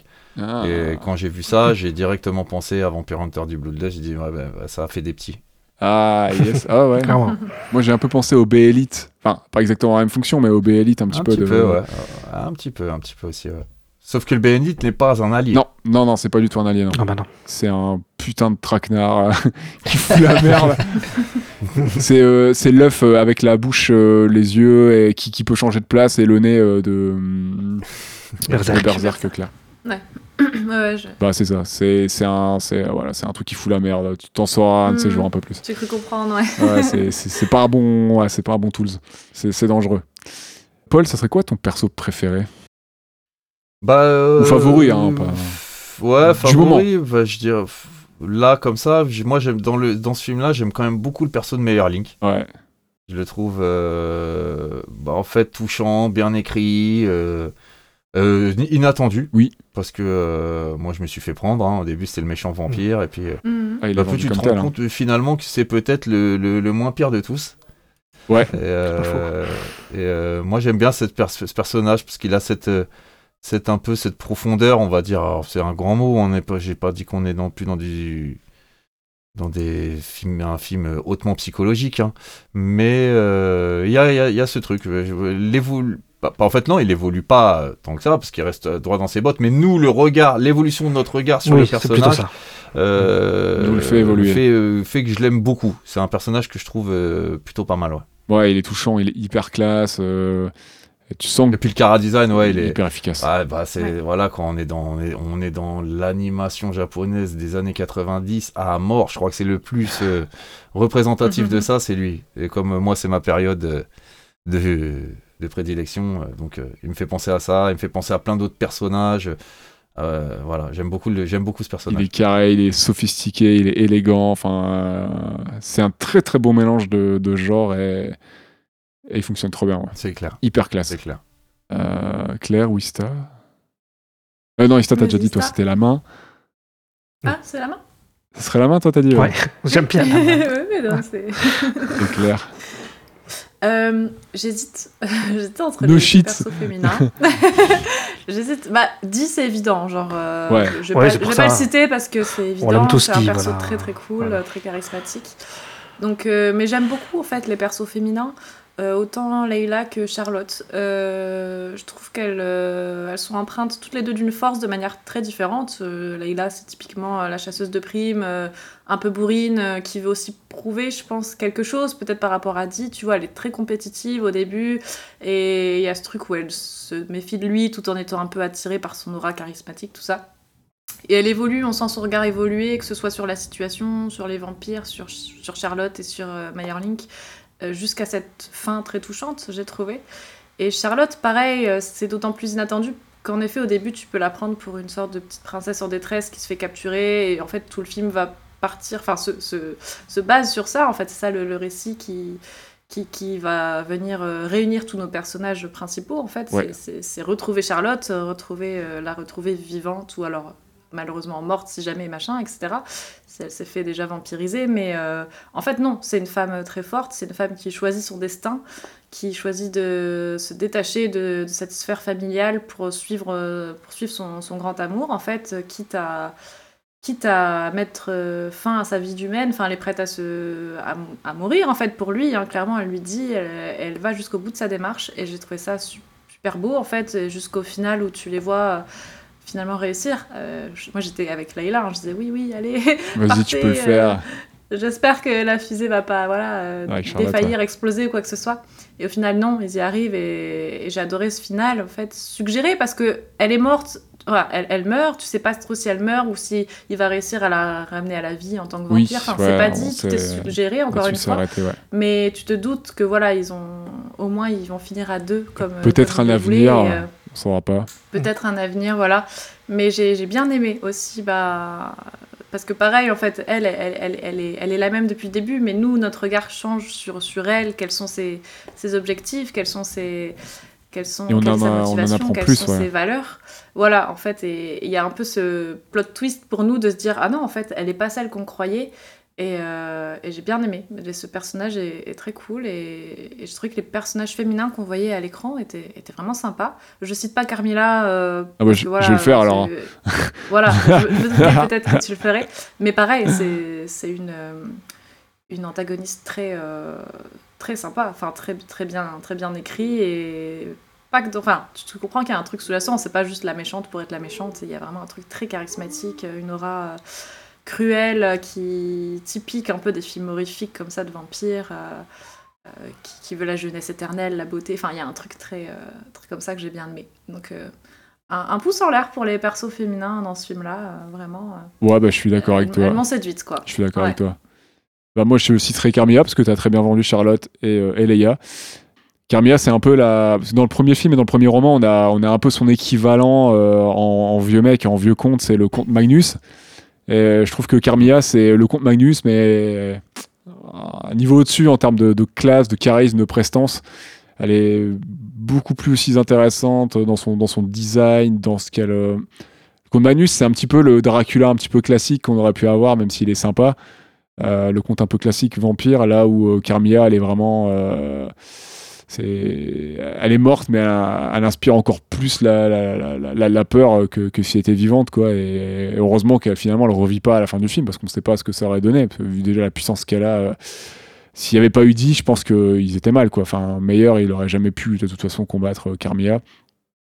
Et euh, bah, mon seul regret, c'est qu'on la voit pas un tout petit peu plus. J'aurais pas dit non pour l'avoir une ou deux minutes en plus, tu vois. beaucoup. ouais. Euh, je dirais que c'est peut-être le seul regret que je pourrais avoir parce que je l'ai trouvé vraiment très très très très classe comme perso. À la fois dans sa présentation de son château et, euh, et- elle dès que- dès qu'on la voit débarquer, sa prestance, son, sa coupe de cheveux, son cara design. Enfin, on voit on, on voit sa, sa puissance rien que dans son design, son, son, son envie d'en découdre, euh, de parce que les nobles. euh, Oui, d'ailleurs, il y a un moment où on la voit sur un trône là et elle a une robe énorme. ouais, ouais. Sur le coup, je m'étais dit, ouais, la taille de la Et elle robe. est grande aussi, elle est plus grande que Dee, elle est Ouais. beaucoup plus grande que lui. Elle est, euh, tu sens que c'est une noble de l'époque qui était donc une noble vampire, hein, comme c'est initialement défini dans, dans l'univers de Vampire Hunter. Et tu sens qu'elle a fait partie de ces. euh, Et encore, ils sous-entendent qu'elle était à la solde d'un noble encore plus puissant. Donc euh, peut-être l'un des ancêtres, euh, enfin leur grand ancêtre, le fameux. Dracula. euh, ouais, Dracula, le fameux. ce- Comment ils disent dans le premier film de Le 85 roi vampire. ils- là, ils ah, disent le roi le sais vampire, et dans celui de Ouais. 85, ils disent euh, celui qui a défini un peu les règles et euh, le, le maître original, je crois, un truc comme ça. Peut-être, mais je... il est cité, alors de quelle manière je me souviens Ouais, disent pourrais un peu le grand maître originel. Après, celui qui a défini un peu les codes, parce que je crois qu'il il- enfin, c'est sous-entendu qu'il avait évolué. Son, son, son pro- son point de vue avait un peu évolué euh, sur, sur les humains et sur les, les, les, per- les- les gens qui entouraient les. euh, les, euh, les vampires, parce qu'il n'y a pas que des vampires, il y a aussi des mutants, comme on peut voir dans Bloodlust et tout. Il y, a, il y a des sorciers, des sorcières, enfin, il y a un peu de magie, tout ça aussi. C'est vrai qu'on n'a pas cité les villageois. Euh, comment ils s'appellent? Les Grimarois Barbarois. Non, Je sais plus. Les Ah oui, Barbarois. Les Barbarois, c'est ça. Ouais, ouais. ouais, Ouais, ouais. c'est vrai, putain, on les a pas cités pourtant. Qui, qui, eux sont Ouais. Pourtant, ils sont cool aussi. Ouais, mm. Euh, ils sont super cool. Si, moi j'ai cité celui qui passe dans les ombres. ouais, ouais, exact, stylé. ouais, Ouais, ouais, ouais. Puis il y a Il y a celui qui se transforme en. Il y a le avec, loup-garou, cra- là. avec sa tête de loup-garou dans le torse là. Ouais, c'était original comme euh, cara design pour le coup. ouais. Lui, il était fait pour devenir un jouet. Hein. Ouais, c'est clair. Ouais, les trucs qui sortent tout Ouais. Après, t'appuies sur le bouton puis ça sort le. Et, euh, et moi, je citerai aussi celle qui, qui interagit avec les arbres et les décors, là, parce qu'elle me rappelle un peu la. Ah, oui. Ah, j'ai oublié la, Ah la oui. prêtresse serpent de Ninja Scroll, là. Ah oui, j'y ai pensé c'est- Tattoo, Ouais, là, ouais. qui est trop classe, là. C'est clair, c'est clair. Qui meurt de manière beaucoup trop triste. euh, je suis deg à chaque fois qu'elle. euh, Enfin bref, tu verras Mhm. clair. Oui. non, spoiler. Mais là, là j'ai pas compris, elle se prend juste un orage dans la gueule et c'est fini? Bah, euh, en fait, elle fait partie de l'arbre. Et euh, elle se, fait- elle se Ah oui, prend c'est la ça. foudre, en fait. Donc, elle, elle crame instantanément. Ouais, Ouais, c'est ça. Ouais. Mais parce que tu la penses morte à plusieurs reprises, mais en fait, même quand Mm. elle se fait la première fois couper la tête, et en fait, euh, elle est encore vivante. Et pareil, après, je euh, c'est Dee ou Leila qui la plante, je sais plus, et en fait, elle, elle est pas morte, Non. quoi. Et c'est vraiment la foudre, en fait, qui est un élément naturel qui va venir, euh, qui va venir la, D'ailleurs, cette, la tuer. Cette suite là de Barbaroy, euh, tous avec leurs techniques euh, qui poursuivent euh, finalement euh, euh, les autres protagonistes, euh, et comme ça, on en a- ça fait penser un peu à Ninja Scroll. hein. Euh, Ouais, j'y ai pensé, ouais, à mort. c'est- vraiment. euh, con- c'est un, un- c'est conçu sur le même, le, le- le même système, hein, le, Ouais. le- le- Mm. le même canevas. Tu vois. Alors, le reste, non, parce que Ninja Scroll, c'est finalement que ça. C'est que ça. Euh, Ouais. Que ça. Bah, C'est pas que ça. C'est un super film. Oui. Je veux dire, euh, au niveau théma- narratif, c'est ça. Mais on a un peu ce truc-là, on retrouve ce truc-là dans Vampire Interdit. Moi, ça m'a fait penser, ouais, c'est cette suite de de- d'opposants, là, comme ça, là, euh, à Ninja Scroll. Ouais, bah il y a ça, hein, cette team euh, au service du, entre guillemets, du grand méchant, parce que dans Ninja Scroll, il y a un grand méchant, là où Ouais. dans, Bloodlust, c'est plus subtil que ça. Et euh, t'as cette team que tu, le héros va devoir déjouer et euh, c'est- qui deviennent des éléments perturbateurs pour atteindre, pour atteindre son but avec les guillemets, quoi. Mhm. Alors juste, euh, Jos, parce que euh, ça m'a fait penser tout à l'heure, tu Je parlais t'en de prie. Berserk, des Vérites et tout ça là. Il y a un lien à faire, hein, c'est que le directeur de l'animation de, de Vampire Hunter du Bloodlust, qui s'appelle Isashi Abe, euh, il a bossé euh, sur euh, la série, euh, De pas 90 forcément, pas forcément brillante, non, de 2016, Ah. euh, Berserk. Ah, Ah oui. ah dommage. Alors Ah. il, est cara desi- Ah. il, est ca- il est cara designer, pas animateur sur Berserk. Ah, donc ça va. Donc, ah, tant mieux pour lui, alors. Ça va. Parce que le Cara Design, euh, ça va, c'est pas le problème. Le Le problème, Cara Design est pas mal, il est plutôt respectueux du boulot Oui, de, de. Miura. et même le scénar, hein, l'animation qui pêche. le scénar que j'ai vu, euh, le peu que j'avais regardé à ce Ah bah c'est moment-là, le, c'est le manga. Ouais. hein. euh, alors, C'est le manga, le Ah, Il y, a- il y a des, il y a des petits Il y a des changements, avec le manga, Mais ça fonctionne. J'ai pas compris trop.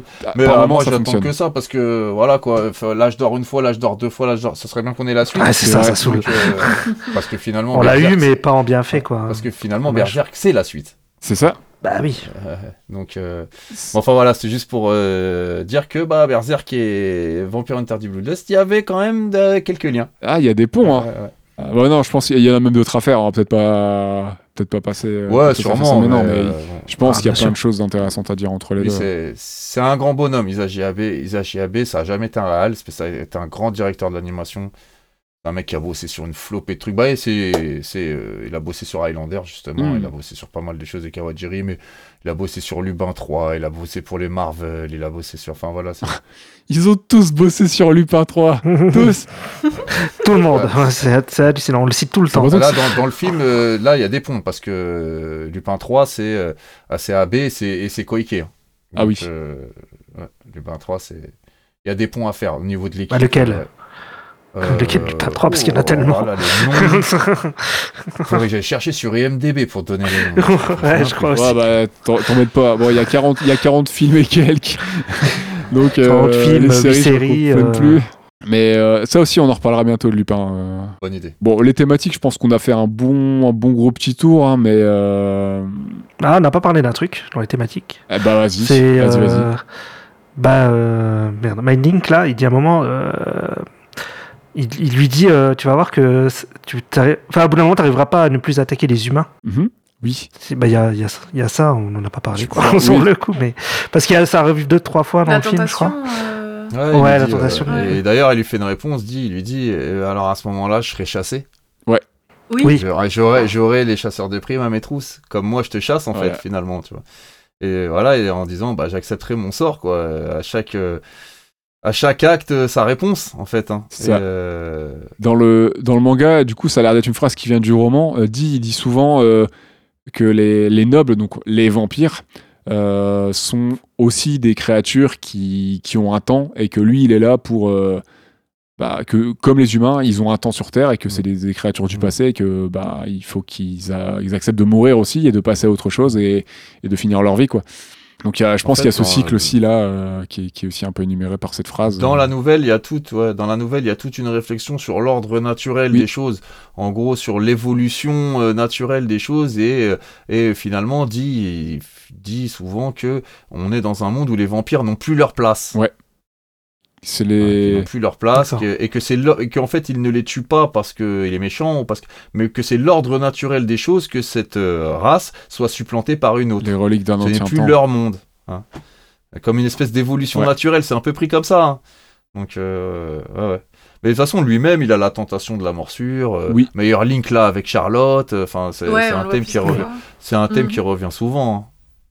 Euh, bah, de toute façon, on peut du coup faire le lien avec euh, le mythe universel du vampire et par, euh, par extension, la, la fascination pour l'immortalité, la jeunesse éternelle, euh, les figures envoûtantes, euh, et à la fois charnelles du vampire que l'on retrouve dans le film. Et c'est pareil, je, je sais plus si je l'ai dit, mais excepté les vampires de bas étage, les ghouls, etc., mais tous les nobles sont beaux, sont stylés, Mm. ils sont sapés comme jamais, enfin, ils sont ultra charismatiques. euh, que ce soit Dee, Mm. Carmilla, euh, bon, euh, c'en est pas une, mais euh, même Charlotte, hein, euh, ultra classe, mais euh, tous les vampires brillent, sont magnifiques et dégagent un charisme euh, fou, quoi. Enfin, meilleur aussi, enfin, c'est. C'est vraiment quelque chose d'inhérent chez eux et j'ai l'impression que ça vient, ça aussi, ça vient du, de- du, du livre originel et tu, tu l'as aussi dans le manga, tous les vampires ont une prestance particulière, quoi. Bah, c'est des Ils nobles. sortent du lot, ouais, ouais, c'est vraiment euh, une race entre guillemets belle par défaut, hein, j'ai l'impression, quoi. C'est.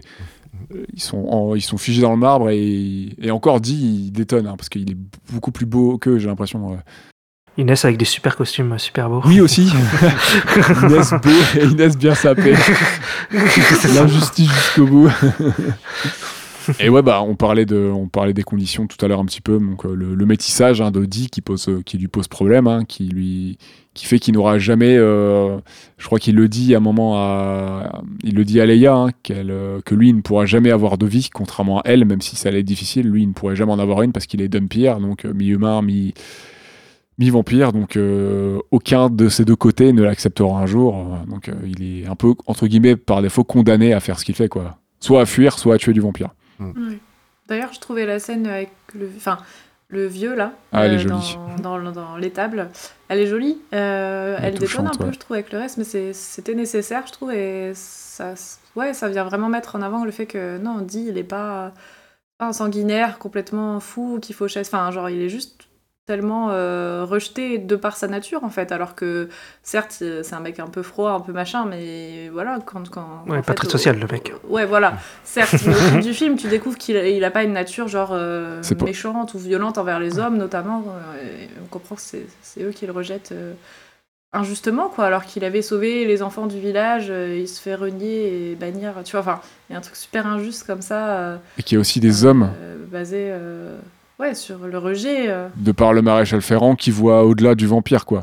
Il, il sait que Dee a pu sauver des gens par le passé, qu'il a été honnête, cool, qu'il a fait son taf. Et euh, bah, il va pas juste le traiter en paria parce que c'est un vampire. euh. il veut payer sa dette et il se rend compte que ça va au-delà de ça, quoi. Donc euh, il nuance le propos Ouais. humain qui est contre les vampires, ça c'est cool. Ouais. Et j'ai trouvé ça joli. Ça fait un peu genre conte, tu sais, genre il se met à raconter son Ouais. histoire du passé, etc. Et, et voilà, tout le monde l'écoute et à la fin, dit, il repart avec le, euh, son destrier. Et euh, j'ai trouvé cette scène jolie aussi. euh. Ça met un peu une touche d'humanité justement parce que euh, il est tellement rejeté de tous, tu vois, tu te dis bah pourquoi, tu vois, enfin tu comprends, hein, tu comprends le propos sous-jacent, mais j'ai trouvé ça un peu nécessaire de dire euh, mais non, regardez, il a fait des trucs cool, il a quand même sauvé des gamins. Enfin, certes, c'était sa mission, Mm. tu vois, il a Mais il l'a fait. non, il a même pas été payé, je crois, parce que je crois qu'il explique qu'il a été jeté comme ça du village en Mm. mode euh, non, en fait, euh, on te paiera pas, genre. euh, puis au final, euh, il s'est pas vengé ou quoi que ce soit, genre juste il est parti, tu vois. euh, euh, il aurait pu aussi, genre, je sais pas, euh, réclamer sa paye d'une manière ou d'une autre, tu vois, avec la violence, et non, il s'est juste barré. euh. Il a il a l'air dur et sec, mais il a l'air de pas finalement autant réclamer la thune qu'on lui doit que ça. Il a quand même, un- j'ai l'impression, Ouais, une notion de un justice. dit. Très triste, quoi. Ouais. Là- où tu retrouves un peu d'humanité en lui, c'est à la fin avec la, la petite fille de Leïla. Ouais. Ouais. Sur le coup, il fait un petit sourire, il lui fait un petit sourire et puis il se barre là. et C'est sympa quoi. J'étais surprise de pas. cette scène. Parce que dans tout le film, Bah oui. enfin, pas tout le film, mais je me suis dit, tiens, comment ils vont conclure? Comment ils vont finir? D'ailleurs, il y a même sa main. Il y a même sa main à ce moment qui dit Ah, je- Oui. ah mais t'es pas si méchant que ça. Ouais, c'est ça, et. Par contre, t'es toujours aussi mal sapé. Je- cette petite touche humoristique et c'était touchant. Parce qu'au début j'avais même pas compris je vois un enterrement etc et je croyais que c'était l'enterrement de Charlotte. Enfin je sais non je sais plus mais j'avais pas forcément euh, et après je dis ah putain en fait on est des années plus tard et et euh, a fini sa vie et tout. Et j'ai trouvé ça joli. Je fais bah c'est c'est une, bonne idée quoi de finir le film comme ça. J'avais même pu penser à cette petite promesse qui s'était faite au milieu du film euh, je viendrai sur ta tombe etc et j'ai trouvé ça c'est touchant quoi Ouais, puis c'est fait exprès parce que la petite fille, euh, elle ressemble à Charlotte, à Charlotte, à Leia jeune que tu peux voir Bah dans son oui. souvenir euh, quand elle perd sa maman, tout ça. oui Et c'est du coup, ça te trouble pendant peu- 2-3 secondes et tu dis, attends, c'est c'est quoi C'est un souvenir C'est quoi euh Ah non, Ouais, non, c'est sa petite exactement. fille. Ok. Alors, j'ai lu quelque part, hein, ça c'est pas moi qui sort de. qui sort de, de, de mes. Mais euh, cette scène finale, elle est. euh, alors attends que je retrouve ça dans mes notes. Elle cite un western aussi, cette scène finale, et elle cite comme western L'homme des vallées perdues de George Stevens, qui date de 1953. Il y a exactement euh, la même scène. euh, donc c'est une citation, là, cette petite fille sous l'arbre, euh, et dit qui s'en va après, tout ça. C'est une citation d'un western américain des années 50. Encore l'amour du western de la part de Kawajiri. Je, je sais plus où j'ai lu ça, fin. mais je l'ai lu, euh, je l'ai lu quelque part. Trop classe. Ouais. De toute façon, jusqu'à la fin, pff, la, la dernière scène, elle est touchante, elle est stylée. Et euh, Mm, ouais. on retourne dans le western, ça fait plaisir. hein. Bah, comme on est dans les influences, un petit peu les références là, euh, bon, on a cité plein, enfin Mad Max, Dracula, Nosferatu, Captain Chronos, comme on parlait de la ah, Hammer. exact. La Hammer. Ouais, bah. Euh, moi, ça fait Ah, aussi. ça, c'est l'influence de, c'est l'influence de Amano surtout. C'est lui qui ramène ça. Pour créer euh, Vampire, pour créer Dee, hein, au départ dans la novélisation, il a été fortement influencé par un film, bah, le Capitaine Chronos. hein, c'est un film de la Hammer qui date de, il me semble, 74. Où t'as un chasseur de vampires, je sais pas, alors pour les gens qui n'ont pas vu, euh, c'est un, je pareil, c'est un chasseur. en Lui, c'est un humain par contre, euh, mais qui est habillé un peu euh, comme un espèce de, de général d'armée, on pourrait dire. Enfin, il a une veste, euh, un espèce de veste brocardée là. Et, euh, et puis il manie un peu son sabre comme un japonais. Il a un parce que, par contre, le capitaine Chronos, lui, il, a- il y a une scène où euh, c'est carrément c'est un découpage de Shambhala. Donc c'est marrant de voir que le capitaine Chronos était influencé par le Shambhala. Et il influencera, lui, en tant que production anglaise, euh, un dessinateur japonais. C'est trop bien. Eh bah, tu vois, les influences s'entremêlent, ça revient, ça se nourrit. C'est bien quand ça marche comme je ça. sais plus qui, qui disait ça euh, sur pas mal de choses, qu'en fait, euh, bah, l'Angleterre et le Japon, il y avait plein de ponts. Bah, le fait que ce soit des îles, le fait que ce soit des sociétés assez fermées, Oui, oui, oui. le fait que ce soit des, des sociétés Ah, ouais. traditionnelles aussi. Euh, Et c'est vrai que tu retrouves plein de ponts, euh, plein de choses euh, dans leur cinéma qui se ressemblent ou dans leur, euh, dans leur, leur, euh, leur, leur- je veux dire, dans leur pop culture, on va dire, si je- j'ose. Ouais, je pense que mot. peux dire ça. hein. Euh, euh, euh, Il y a plein de correspondances. C'est deux peuples qui sont complètement différents, mais qui se rejoignent par, par plein d'aspects. Alors, je sais plus qui, qui avait développé tout un truc là-dessus qui était super intéressant. C'est dommage, je, je l'ai pas relu avant de faire, avant de faire cette émission parce que j'y ai pas pensé, mais c'était, c'était intéressant cette correspondance. Et Vampire Hunter D est un bel exemple de cette, de Ce ce mariage. dialogue, de cette correspondance entre ces, entre ces deux, euh, ces deux peuples, quoi. Ouais, je suis d'accord. Alors, je sais pas si c'est lié. Et moi, ça m'a fait encore penser à une autre œuvre, mais euh, franco-belge ce coup-ci. C'est, pour ceux qui connaissent, Requiem, Chevalier Vampire. Je sais pas si vous connaissez. Ah, je connais pas du tout. Je ne connais pas non plus. Allez yeuter un de ces quatre. Je sais pas si ça a influencé, mais dans ce mariage de, de, de, de- vampires, de, de techno mélangé avec euh, plein, plein de styles euh, et de genres différents. Euh, en gros, c'est un mec qui s'appelle Requiem qui se retrouve en enfer. Et l'enfer, en fait, c'est l'inverse. C'est l'inverse de la Terre. Au plus tu vieillis en tant que vampire, donc il revient en tant que vampire. Lui, c'est un ancien SS. Et au, fait, au plus tu reviens en tant que vampire, au plus tu vieillis, en fait, au plus tu rajeunis, etc. En fait, tout est inversé. Et euh, ils ont des vaisseaux spatiaux, des super armures avec de la magie, mais leurs vaisseaux, c'est des bateaux pirates, mélangés avec une techno hyper avancée. Et euh, en fait, cet univers-là, dans le monde des. dans cet enfer-là, il mélange. euh, il mélange tout plein de choses comme ça, un peu comme ce qu'a fait Kawajiri et, et Kikuchi dans son roman initialement. Et j'ai retrouvé un petit peu de ça, ce côté très rouge, euh, mais cette finesse dans le trait par moment. Est-ce que l'un a influencé l'autre? Est-ce que euh, Vampire Hunter ça a influencé euh, Requiem? Je ne sais pas, mais en tout cas, il y, a- il y a ce petit truc qui m'a fait penser. D'accord. Allez y jeter, euh, je pense que ça pourrait peut-être. Jeté un œil, ouais. Au moins visuellement, c'est intéressant. J'ai retrouvé où j'ai vu ce truc sur les trucs. C'était pas un truc que j'ai lu, c'est un truc que j'ai vu.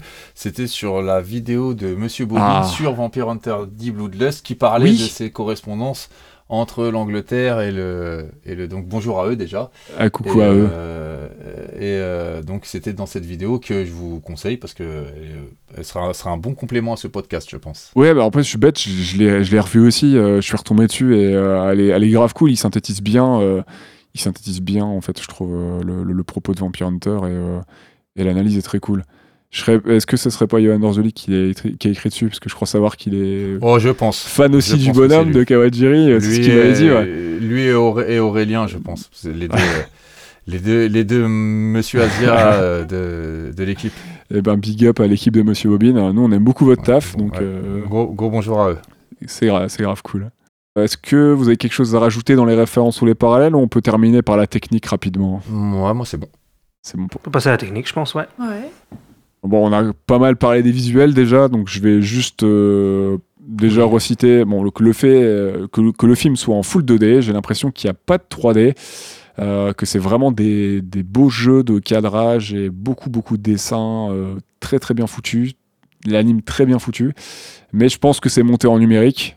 Euh, je m'appuie que sur les que de toute façon euh, sur mon ressenti hein. hein. j'ai pas trouvé de making of sur le film malheureusement enfin sur le voice acting la musique oui mais pas sur le, montage et la réelle du film la, preuve du film en soi et euh, bon j'ai l'impression qu'il y a les caméras numériques hein, parce qu'il y a quelques mouvements hyper fluides et ultra stylés et je pense que le film a été aussi monté en numérique et on voit, euh, du coup, je citais tout à l'heure le directeur euh, art assistant qui s'appelle Akira Yamakawa, qui a notamment travaillé sur les décors de Porco Rosso. Donc voilà, hein, ça pèse. Et Le garçon et la bête de. Mamoru Soda. On y revient souvent aussi à Porco Rosso. euh, Ouais, ouais, je pense qu'on va devoir en parler un jour. hein. J'ai l'impression. hein. Hein, oui. j'ai l'impression.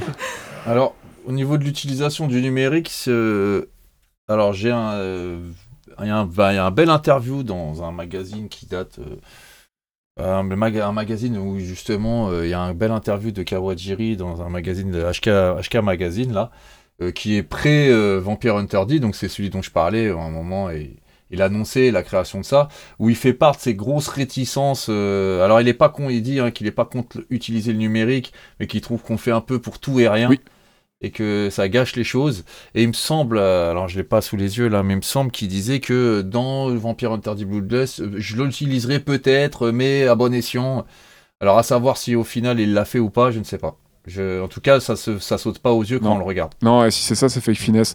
Moi, je pense pas qu'elle a 3D ou alors que par petites portions, peut-être très légèrement. Et, en- et si c'est le cas, c'est très bien intégré, notamment sur euh, un ou deux plans où il y a des véhicules ou qui, qui vont faire un dérapage, genre le char et compagnie. Mm, mm. Mais je suis pas sûr, je pense que c'est de la 2D.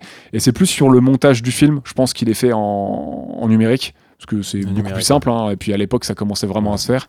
Et, euh, et peut-être quelques caméras et quelques travelling numériques, mais euh, avec de la 2D, hein, euh, avec de la 2D, mais géré peut-être sur certains plans numériquement, peut-être avec un- de la 3D pour avoir de la profondeur et tout quoi. Surtout que le montage, bon, il est supervisé par euh, Kawajiri, j'ai plus le nom du monteur, mais c'est un- c'est le montage est américain, il n'est pas japonais. Ouais. Il a été fait en Amérique euh, par des Américains euh, qui travaillaient en numérique à cette époque-là. Ouais, euh, ouais, ouais, pour les- en tout cas. C'était déjà assez répandu, donc. euh, ouais, donc euh, il y a fort à parier que ce soit le cas. Ouais, Mais du coup, ça fonctionne super bien et. euh, ouais, ouais, bien sûr. C'est Bon, trop bien quoi. Bah en fait, on est on, on est pile fin 90 début 2000 là où le numérique, notamment pour le montage, c'est en train de, de se démocratiser. Donc c'est intéressant de voir les films qui font les passerelles, les films un petit peu avant ou un petit peu après 2000. Et, euh, tout comme le numérique, quand tu commences à filmer complètement en numérique, euh, les passerelles pour ces films-là avec Vidoc et compagnie, euh, on n'a pas toujours des choses réussies, mais c'est intéressant de voir ce que ça a donné. Aussi au niveau technique, faut, faut dire- c'est un film qui a été, euh, contrairement à beaucoup de films de Kawajiri qui ont été retaillés après, hein, euh, c'est un film qui a été, qui est pas, qui est pas fait en 4 tiers, qui est fait en scope, Ouais. hein, parce que c'était un film qui était destiné à être en salle. Euh, donc c'est un film euh, qui, bah, qui a une image faite pour le cinéma, quoi vrai. qui a été conçu pour ça, au, à la différence de Ninja Scroll, euh, de Wicked City, de Demon City Shinjuku, qui étaient des OAV. hein. Ouais, qui sont du DTV. ouais. Et donc d'ailleurs, si vous allez les regarder quelque part, vous aurez, bah, vous aurez un écran carré, hein, vous aurez les deux bouts de votre écran. euh, je sais pas s'ils ont été retaillés. Euh, c'est euh, vrai. Retaillés, euh, Non, je crois que retaillés autrement. Non, je crois que moi j'ai vu les versions Blu-ray euh, la dernière fois qu'on l'a regardé et il me semble que c'était au format catcher aussi. Il a pas, il a Ah pas ouais, été transposé en 16.9 ou. Et donc, c'est conçu comme ça, et c'est une des rares, en tout cas, c'est un des seuls longs métrages, voire le seul, hein, si, à part s'il y a un truc qui me passe, Highlander, je ne sais pas, par exemple. Mais c'est un des rares longs métrages de, de Kawajiri à être conçu pour le scope, pour le cinéma. D'accord. Ok. Ça se voit. hein. Ouais, moi, moi, dès Ouais. le début, je me suis dit, euh, ça doit rendre trop bien hein, sur, Après, euh, sur une toile. Quoi. Enfin, et là, c'est. Ah bah, c'était bien, je te confirme. Il aura, ouais, ouais. et là, ça part au Japon, il aura connu l'essentiel de sa carrière en vidéo, hein, parce que la, Ouais, bah la- oui. la- la quasi-totalité du monde euh, ne l'a pas vu sur grand écran. Dans le monde. C'est vrai. Ouais, c'est tellement dommage. Mais de toute façon, après, Ouais, ça, euh, Madhouse, euh, on le rappelle, hein, c'est enfin, vrai qu'ils ont beaucoup fait de DTV, euh, d'OAV et euh, même Perfect Blue à la base, hein, il était, il était, À la base, c'est un ouais, OAV. il était prévu comme un DTV. Et d'ailleurs, je l'ai vu il y a pas si longtemps que ça. C'était bah, il y a quelques mois. hein, il est passé. moi, je suis sur Paris. Je suis, à- je suis en, en région parisienne. Il était passé à un cinéma que j'aime beaucoup, qui s'appelle le Luxor, qui est dans le Ah. 18e arrondissement. Très connu. Et, euh, et j'ai vu là-bas, euh, avant l'été, là, euh, Perfect Blue, que j'avais jamais vu en, j'avais jamais vu en salle. Et Mhm. tu le sens que c'est de l'OAV, quoi. Tu le sens quand tu le vois sur grand écran, Ah tu oui. sens que c'est pas fait pour ça. C'est Alors que Vampire, Vampire Hunter D Bloodlust est fait pour ça. c'est pour le ciné, ouais. Mm, mm.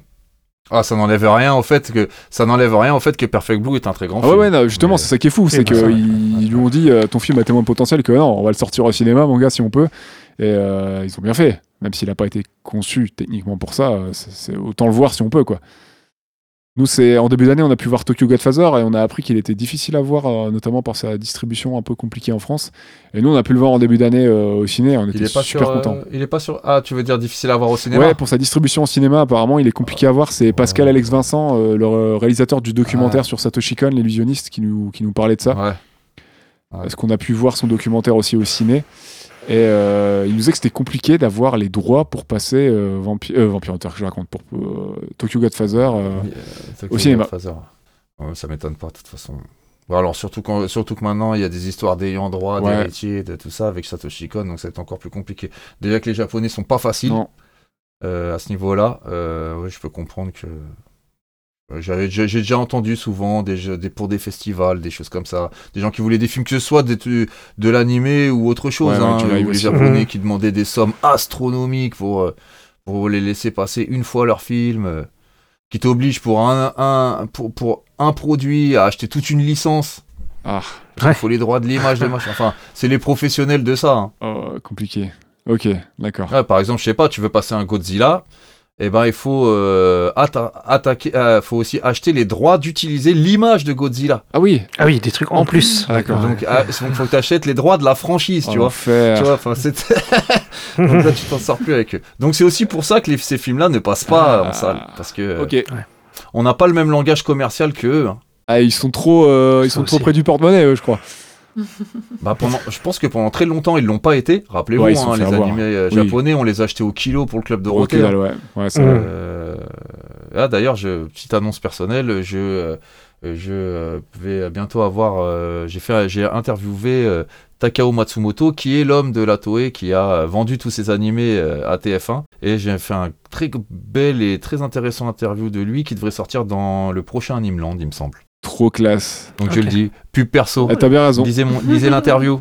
Acheter le prochain Animeland, bah du coup on va, on va l'acheter aussi. Hein, et... En plus ça fait très longtemps que j'ai Ouais, pas lu Animeland, donc euh, ça sera un bo- Ouais. une bonne opportunité, une bonne occasion de s'y remettre. Donc juste pour dire voilà qu'ils ont tellement été au rabais pendant un moment que je me suis dit que quand ils ont senti qu'ils pouvaient ne plus l'être, euh, ils se sont dit bon bah on va y aller franco quoi. Du coup maintenant, euh, on- on- Donc du coup maintenant les droits de reprodu- les droits de reproduction pour des petits euh, des petits distributeurs parce que c'est quand même des petits distributeurs qui s'en occupent hein, de souvent de l'animation japonaise, bah c'est compliqué. C'est vrai. Je pense que c'est compliqué donc on retrouve pas ces films là en salle quoi. Ok.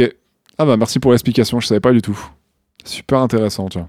On saura pourquoi on galère maintenant pour certaines, euh, certaines distribs, hein, notamment Shin Godzilla, qu'on aura que cette année, à part qu'il est Mhm. sorti en 2016. Ah, Shin Godzilla, vous vous rendez compte Ah ouais, euh, d'accord. 2016, on l'a toujours, euh, on l'a toujours pas. Et ça va. euh, bah, le Shin Ultraman, euh, il va passer au pif, Euh, mais euh, on l'aura pas en salle. Enfin, je veux dire, euh, voilà quoi. On a. C'est pas que l'animation, moi, c'est c'est c'est c'est C'est vrai, oui, oui. c'est tout qui est comme ça. On les intéresse. Bah, après, il faut dire que euh, à un moment donné, bon, faut comprendre une chose, c'est que le Japon, ils sont autosuffisants commercialement. Oui, ils ont pas besoin de nous. Hein. leur ouais, film serait rentable, leur film serait rentable sans s'exporter. Donc pour eux, c'est que du bonus, quoi. Ils s'en foutent. Et alors nous, ce que ça représente en termes de chiffres pour eux, là, le marché français, euh, bah, c'est peanuts, quoi. Ils en, ont, Ouais. ils en ont franchement rien à cirer. Donc c'est à nous aller euh, entre guillemets nous hein, bien sûr aller démarcher les embêter pour avoir leur- leurs œuvres quoi c'est pas oui ils vont pas aller s'embêter à...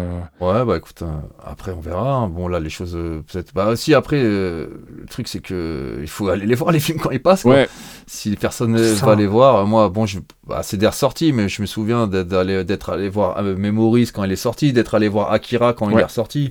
Et bon, voilà, quand on était cinq dans la salle, quoi. À chaque fois, quoi. Mm.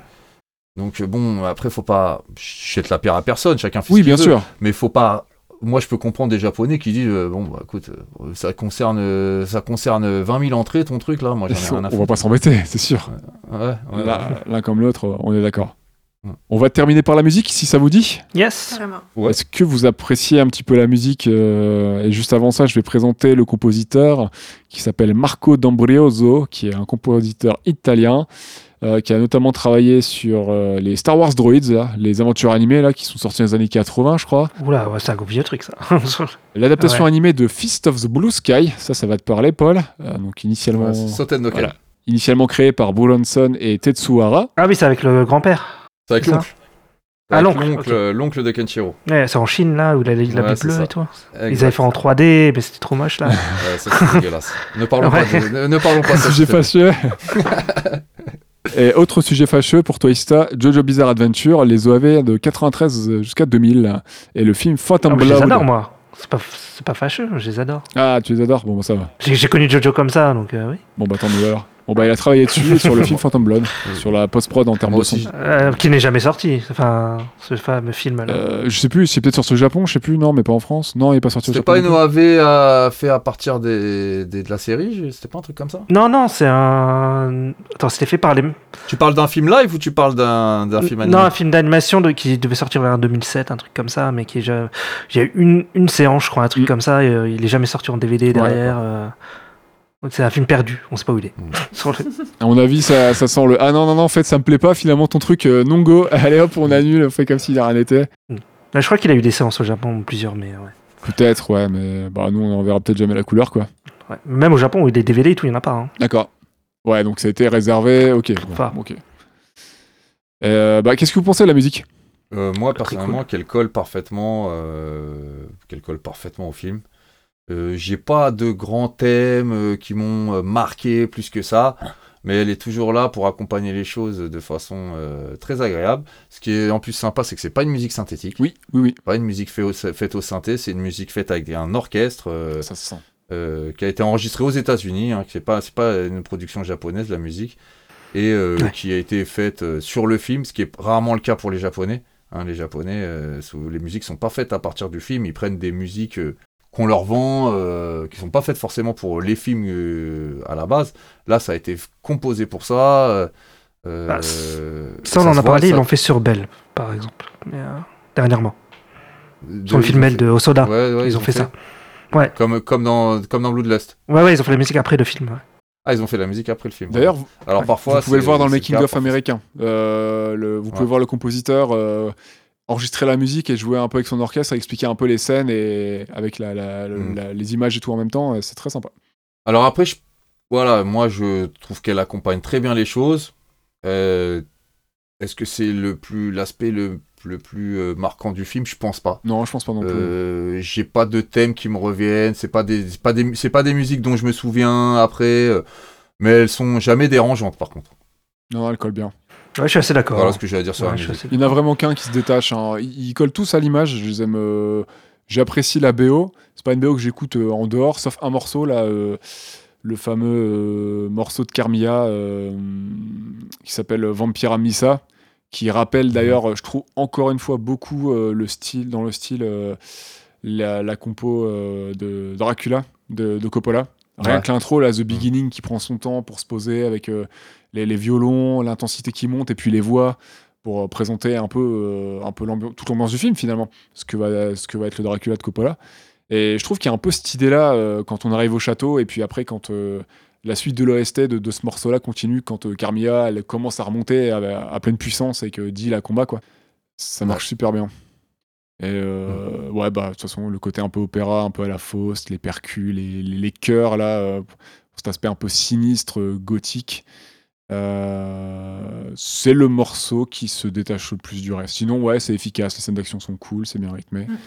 Ça, ça marche bien, ça accompagne bien, mais euh, ouais, c'est pas non plus voilà, la BO qui m'aura le plus marqué non plus, on est d'accord. Ouais, je suis d'accord, mais globalement, en effet, ça, bien. accompagne très bien le, le film. Ça, ça crée quand même une atmosphère euh, Ouais, ouais. qui participe vraiment à, à l'atmosphère plus générale du film, en fait. Et pareil, la, la seule musique qui m'a vraiment, vraiment marqué, ouais, c'est celle de la traversée du pont euh, par Dee, avec ses voix chantantes, tu sais, mais décrescendo euh, vers le bas, tu sais, ça fait ah, Enfin, c'est des trucs un peu comme Oui, ça. Et là, là j'étais vrai. vraiment marquée. Je me suis dit, euh, ah ouais, c'est.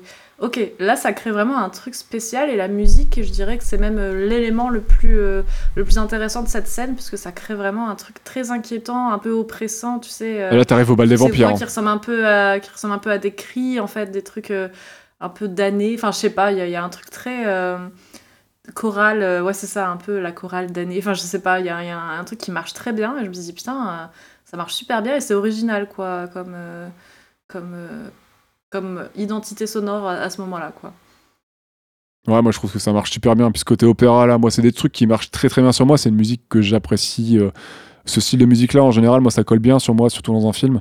Et euh, par exemple, voilà, les, deux, le, thème principal, et euh, ça me rappelle encore ça, je le répète, mais euh, le thème principal de Dracula de Coppola et son morceau Beginning là qui introduit toute la séquence du passé Dracula avec son armure rouge et tout. C'est des compos moi qui marchent mais à mort. C'est super bien foutu et ça pose toute l'ambiance du film et on retrouve vraiment ça je trouve un petit peu dans, le bon côté dans, cette scène là et euh, ouais c'est génial quoi Après, la différence euh, du film de Coppola, c'est que dans le film de Coppola, la, la musique dont tu parles, je m'en rappelle. oui oui oui voilà Alors, on est sur un cran au-dessus mais euh, c'est sûr mais et puis on l'entend dès le début elle revient régulièrement C'est et clair. Ouais, c'est un thème qui revient. là Il n'y a euh, pas de thème majeur au non. film. euh, dans, euh, c'est de la musique d'accompagnement. C'est simple, vrai. c'est tout. c'est vrai Bien foutu, mais ça, ça, fait le, ça fait le taf mais c'est pas assez pour être un personnage à part entière hein, dans, dans ce film quoi c'est ça. Je pense aussi. ouais. Ok, ok. euh, bah, je pense qu'on a fait un bon petit tour là. Eh, on n'a pas mis trop longtemps. Je pensais que ça allait être pire en vrai. euh, en fait, on s'est plutôt bien tenu. hein. Pourtant, on a dit plein de choses. Ça va. Je suis trop content. Ah ouais, 2h14 quand Ah, même. ça va Ah, c'est pas mal. on est, on est bien, on est bien. Est-ce que vous avez d'autres choses à ajouter euh, Des petites choses auxquelles euh, je sais pas qu'on aurait oublié ou euh, je pense qu'on peut, clo- on peut clôturer tranquillou sinon? Vous faites des recos, vous, ou des trucs comme ça, ou pas du tout euh? De temps en temps, quand on y pense, ça nous arrive. Après, si t'as une reco en tête, on est, elle est Bah, très bienvenue. Ouais, moi j'en avais une parce qu'elle fait le pont sur plein de choses dont on a parlé. euh, les vampires, euh, les vampires badass, euh, l'animation japonaise et Madhouse. Et, bah, je- ceux qui, euh, qui, ont, qui aimé euh, Vampire Hunter du Bloodlust, bah, je leur conseille de jeter un coup d'œil sur un- un- une série d'OAV qui s'appelle Helsing Ultimate. Ah. Euh, Oui. Alors c'est Je confirme. ouais. Euh, qui est une production pour les... Alors, il y a 10 épisodes. On en a eu euh, au départ édité que 4 pendant des années en France. Et finalement, on a Dybex qui a, il me semble, sorti l'intégrale. Là, donc on a, ça y est, on a l'intégrale Helsing Ultimate euh, en France. Un, un OAV de 10 épisodes. C'est pas long, c'est 10 épisodes de 50 minutes. Euh, et 6 épisodes produits par Madhouse Allez. par Hiroyuki Tanaka euh, de chez Madhouse, qui a suivi après Murayama à, à, ma pas à, à Mappa et qui s'est chargé de la réalisation de l'attaque des Titans. Je pense que c'est tout le monde voit donc un peu Oui. le, le, le, le, le, Le, le- le bonhomme, le niveau du bonhomme. Le niveau du bonhomme, Ouais, elle a fait plein d'autres trucs, hein, mais voilà, c'est alors c'est pas aussi profond, euh, pas aussi euh, intelligent forcément que euh, à première Que vue bourrin. que ouais, c'est plus bourrin, c'est plus pulp, mais c'est complètement jouissif. Techniquement, c'est un truc de fou. Euh, c'est complètement, complètement dingo. Euh, et je conseille vivement, euh, parce que là, dans le genre Vampire Badass, on est on- avec Helsing aussi, on est. Helsing est plutôt cool. Et en, et en plus, qui l'autre pont, euh, l'autre similarité aussi qu'il y a à faire, c'est qu'elle connaît elle aussi, euh, Helsing a connu elle, lui aussi une adaptation dans les années 80 ou peut-être début 90, euh, je ne sais plus exactement euh, la date, mais une adaptation plus ancienne. Et c'est un peu comme euh, bah, faire la comparaison entre la version de 85 de Hashida et celle de, et celle de Kawajiri de 2000. Ouais. On peut faire un peu aussi ce jeu-là avec Helsing Ultimate. En tout cas, je conseille fortement si on aime les animés, si on aime les vampires et si on aime les trucs euh, qui, qui tabassent bien, euh, bah, je conseille Helsing Ultimate. Voilà. Tu confirmes, Mista Ah oui, oui, moi je conseille euh, carrément.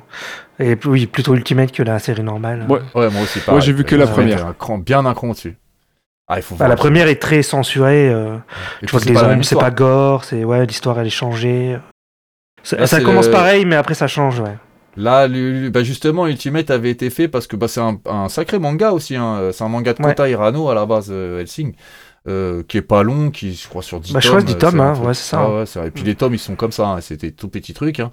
Mm. Euh, mais euh, le- justement, pour des questions de longueur, la série euh, de. Alors, je sais plus du tout, là, j'ai pas la date sous les yeux, hein, la série d'avant, euh, elle respectait pas le scénario. Ouais. Elle inventait des personnages, enfin tout ça. Et donc, Helsing Ultimate avait pour euh, but hein, de respecter complètement le manga, ce qui est le cas.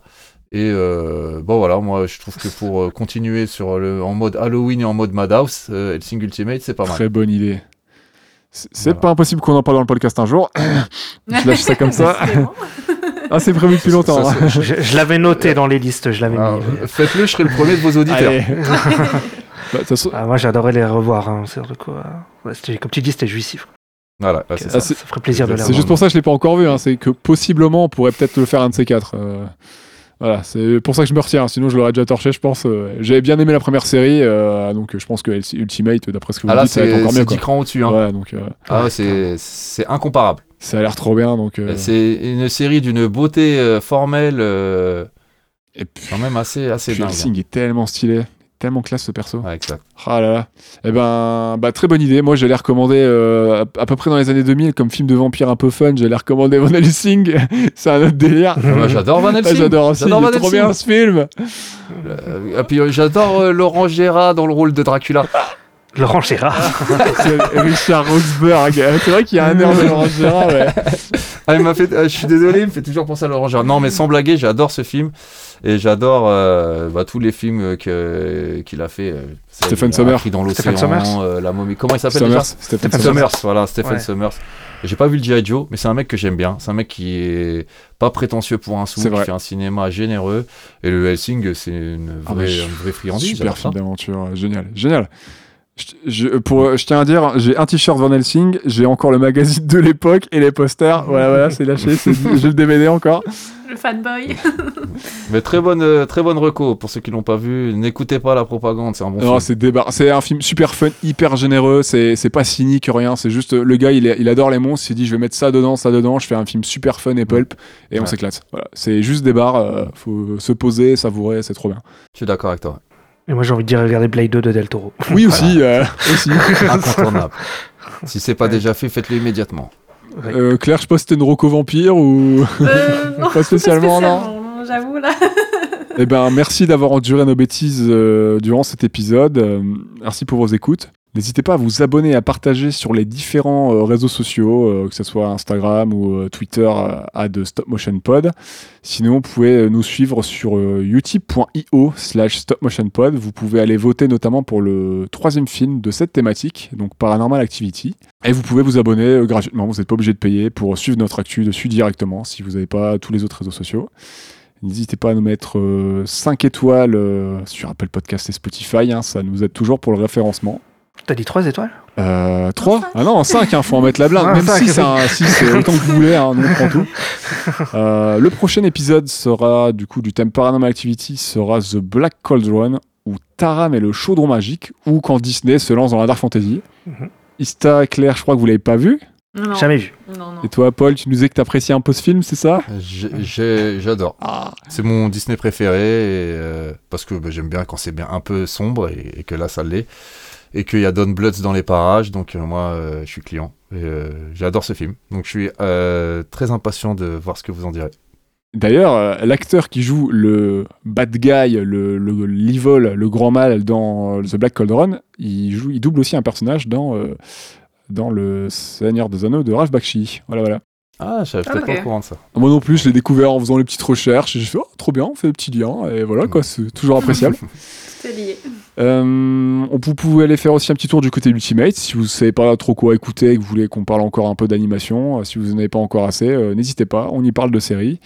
Merci beaucoup Paul d'avoir passé autant de temps avec Bah, nous. c'est moi qui vous remercie. euh, J'étais enchanté de faire cette émission avec vous. C'était un plaisir et, et je continuerai à être un fidèle auditeur de Stop Motion. C'est trop cool euh, d'avoir euh, Merci. d'avoir répondu à l'invitation et d'avoir eu quelqu'un de passionné et qui s'y connaisse autant en japanime. Ça fait vraiment et en cinéma tout court, euh, ça fait vraiment plaisir. Merci, c'est gentil. Est-ce que tu peux nous redonner un petit peu ton actu pour les gens qui auront été jusqu'au bout? Comme ça, on sait un peu où te trouver. Alors, mon actu, euh, vous pouvez me suivre euh, sur Twitter ou sur Facebook. Euh, alors, surtout, je suis plus actif sur Twitter. hein. Moi, si je fais taper euh, Paul Gossem, vous allez me trouver. Euh, je publie euh, régulièrement des articles qui concernent le cinéma asiatique euh, ou la ci- ou l'animation japonaise. Le prochain, c'est sur un auteur qui s'appelle Keita Amemiya qui c'est un auteur de, un réalisateur de tokusatsu, où j'ai fait un bon gros dossier d'une vingtaine de pages sur le bonhomme. Et ça devrait être sorti quand, quand ce podcast sera, sera en ligne. Et puis bah moi je sors un livre hein, euh, bientôt, enfin j'espère si je le termine à temps. oui, mais oui. Euh, pour, Mhm. euh, pour, euh, pour faire d'édition sur Okuto no Ken. Et j'en profite pour faire un gros bisou à mon co-auteur Guillaume Lopez de la chaîne Okuto no Run, euh, qui écrit ce livre avec moi et, euh, et qui, euh, et, bah, qui, euh, qui que j'embrasse très fort. Et j'embrasse toute l'équipe de Darkside Review et de Mac, bien entendu. Et, et au plaisir de, bah, de, de croiser qui, qui le veut, où que ce soit, sur mes réseaux ou quoi. Voilà. Et puis au plaisir de réentendre les nouveaux épisodes de Stop Motion que j'attends avec impatience. Surtout celui sur Taram, je suis pressé de voir Ah. ce que vous dire. Ah, merci à toi. Bah, big, up à, big up à tout le monde. Euh, achetez le, le livre quand il sortira de, de Paul chez Third. Ah, gros, gros bisous à nickel. gros bisous à Mehdi, gros bisous à Ludo. Excusez-moi les gars, je faisais Ah, oublier. ok. Voilà. Au moins, c'est fait. Ça Ah, j'écoute les podcasts de, de Third avec Mehdi. euh, Ah, ok, super. c'est sympa, c'est sympa. Ouais, c'est des très bons. Et acheter le prochain numéro d'Animeland, tant qu'à faire. On va le répéter. hein. Ah, Euh, prochain mot d'un. Alors, il me semble, hein, si c'est pas le prochain, c'est celui d'après, parce que j'ai un petit problème de photos. Bon bah, Si je suis dans les temps et que je les ai envoyés dans les temps, les photos, normalement, ça devrait être pour le prochain. bon bah, achetez les deux prochains numéros d'Animeland pour être sûr. hein. Comme ça, normalement, vous le ferez pas Paul. Et, euh, et nous, bah, ça nous fera un peu de lecture euh, sympa aussi sur, euh, sur animation. Euh, Merci beaucoup à vous. Merci à toi, encore une fois. Euh, à très vite, donc, pour euh, le, le- The Black Cauldron. J'allais faire un mix des titres, donc Taram et le chaudron magique. et euh, à- donc, à très vite. Et ciao, ciao alors. Prenez soin de vous. Merci beaucoup, Salut. au revoir tout le Merci monde. beaucoup, à bientôt. Ciao. Ciao.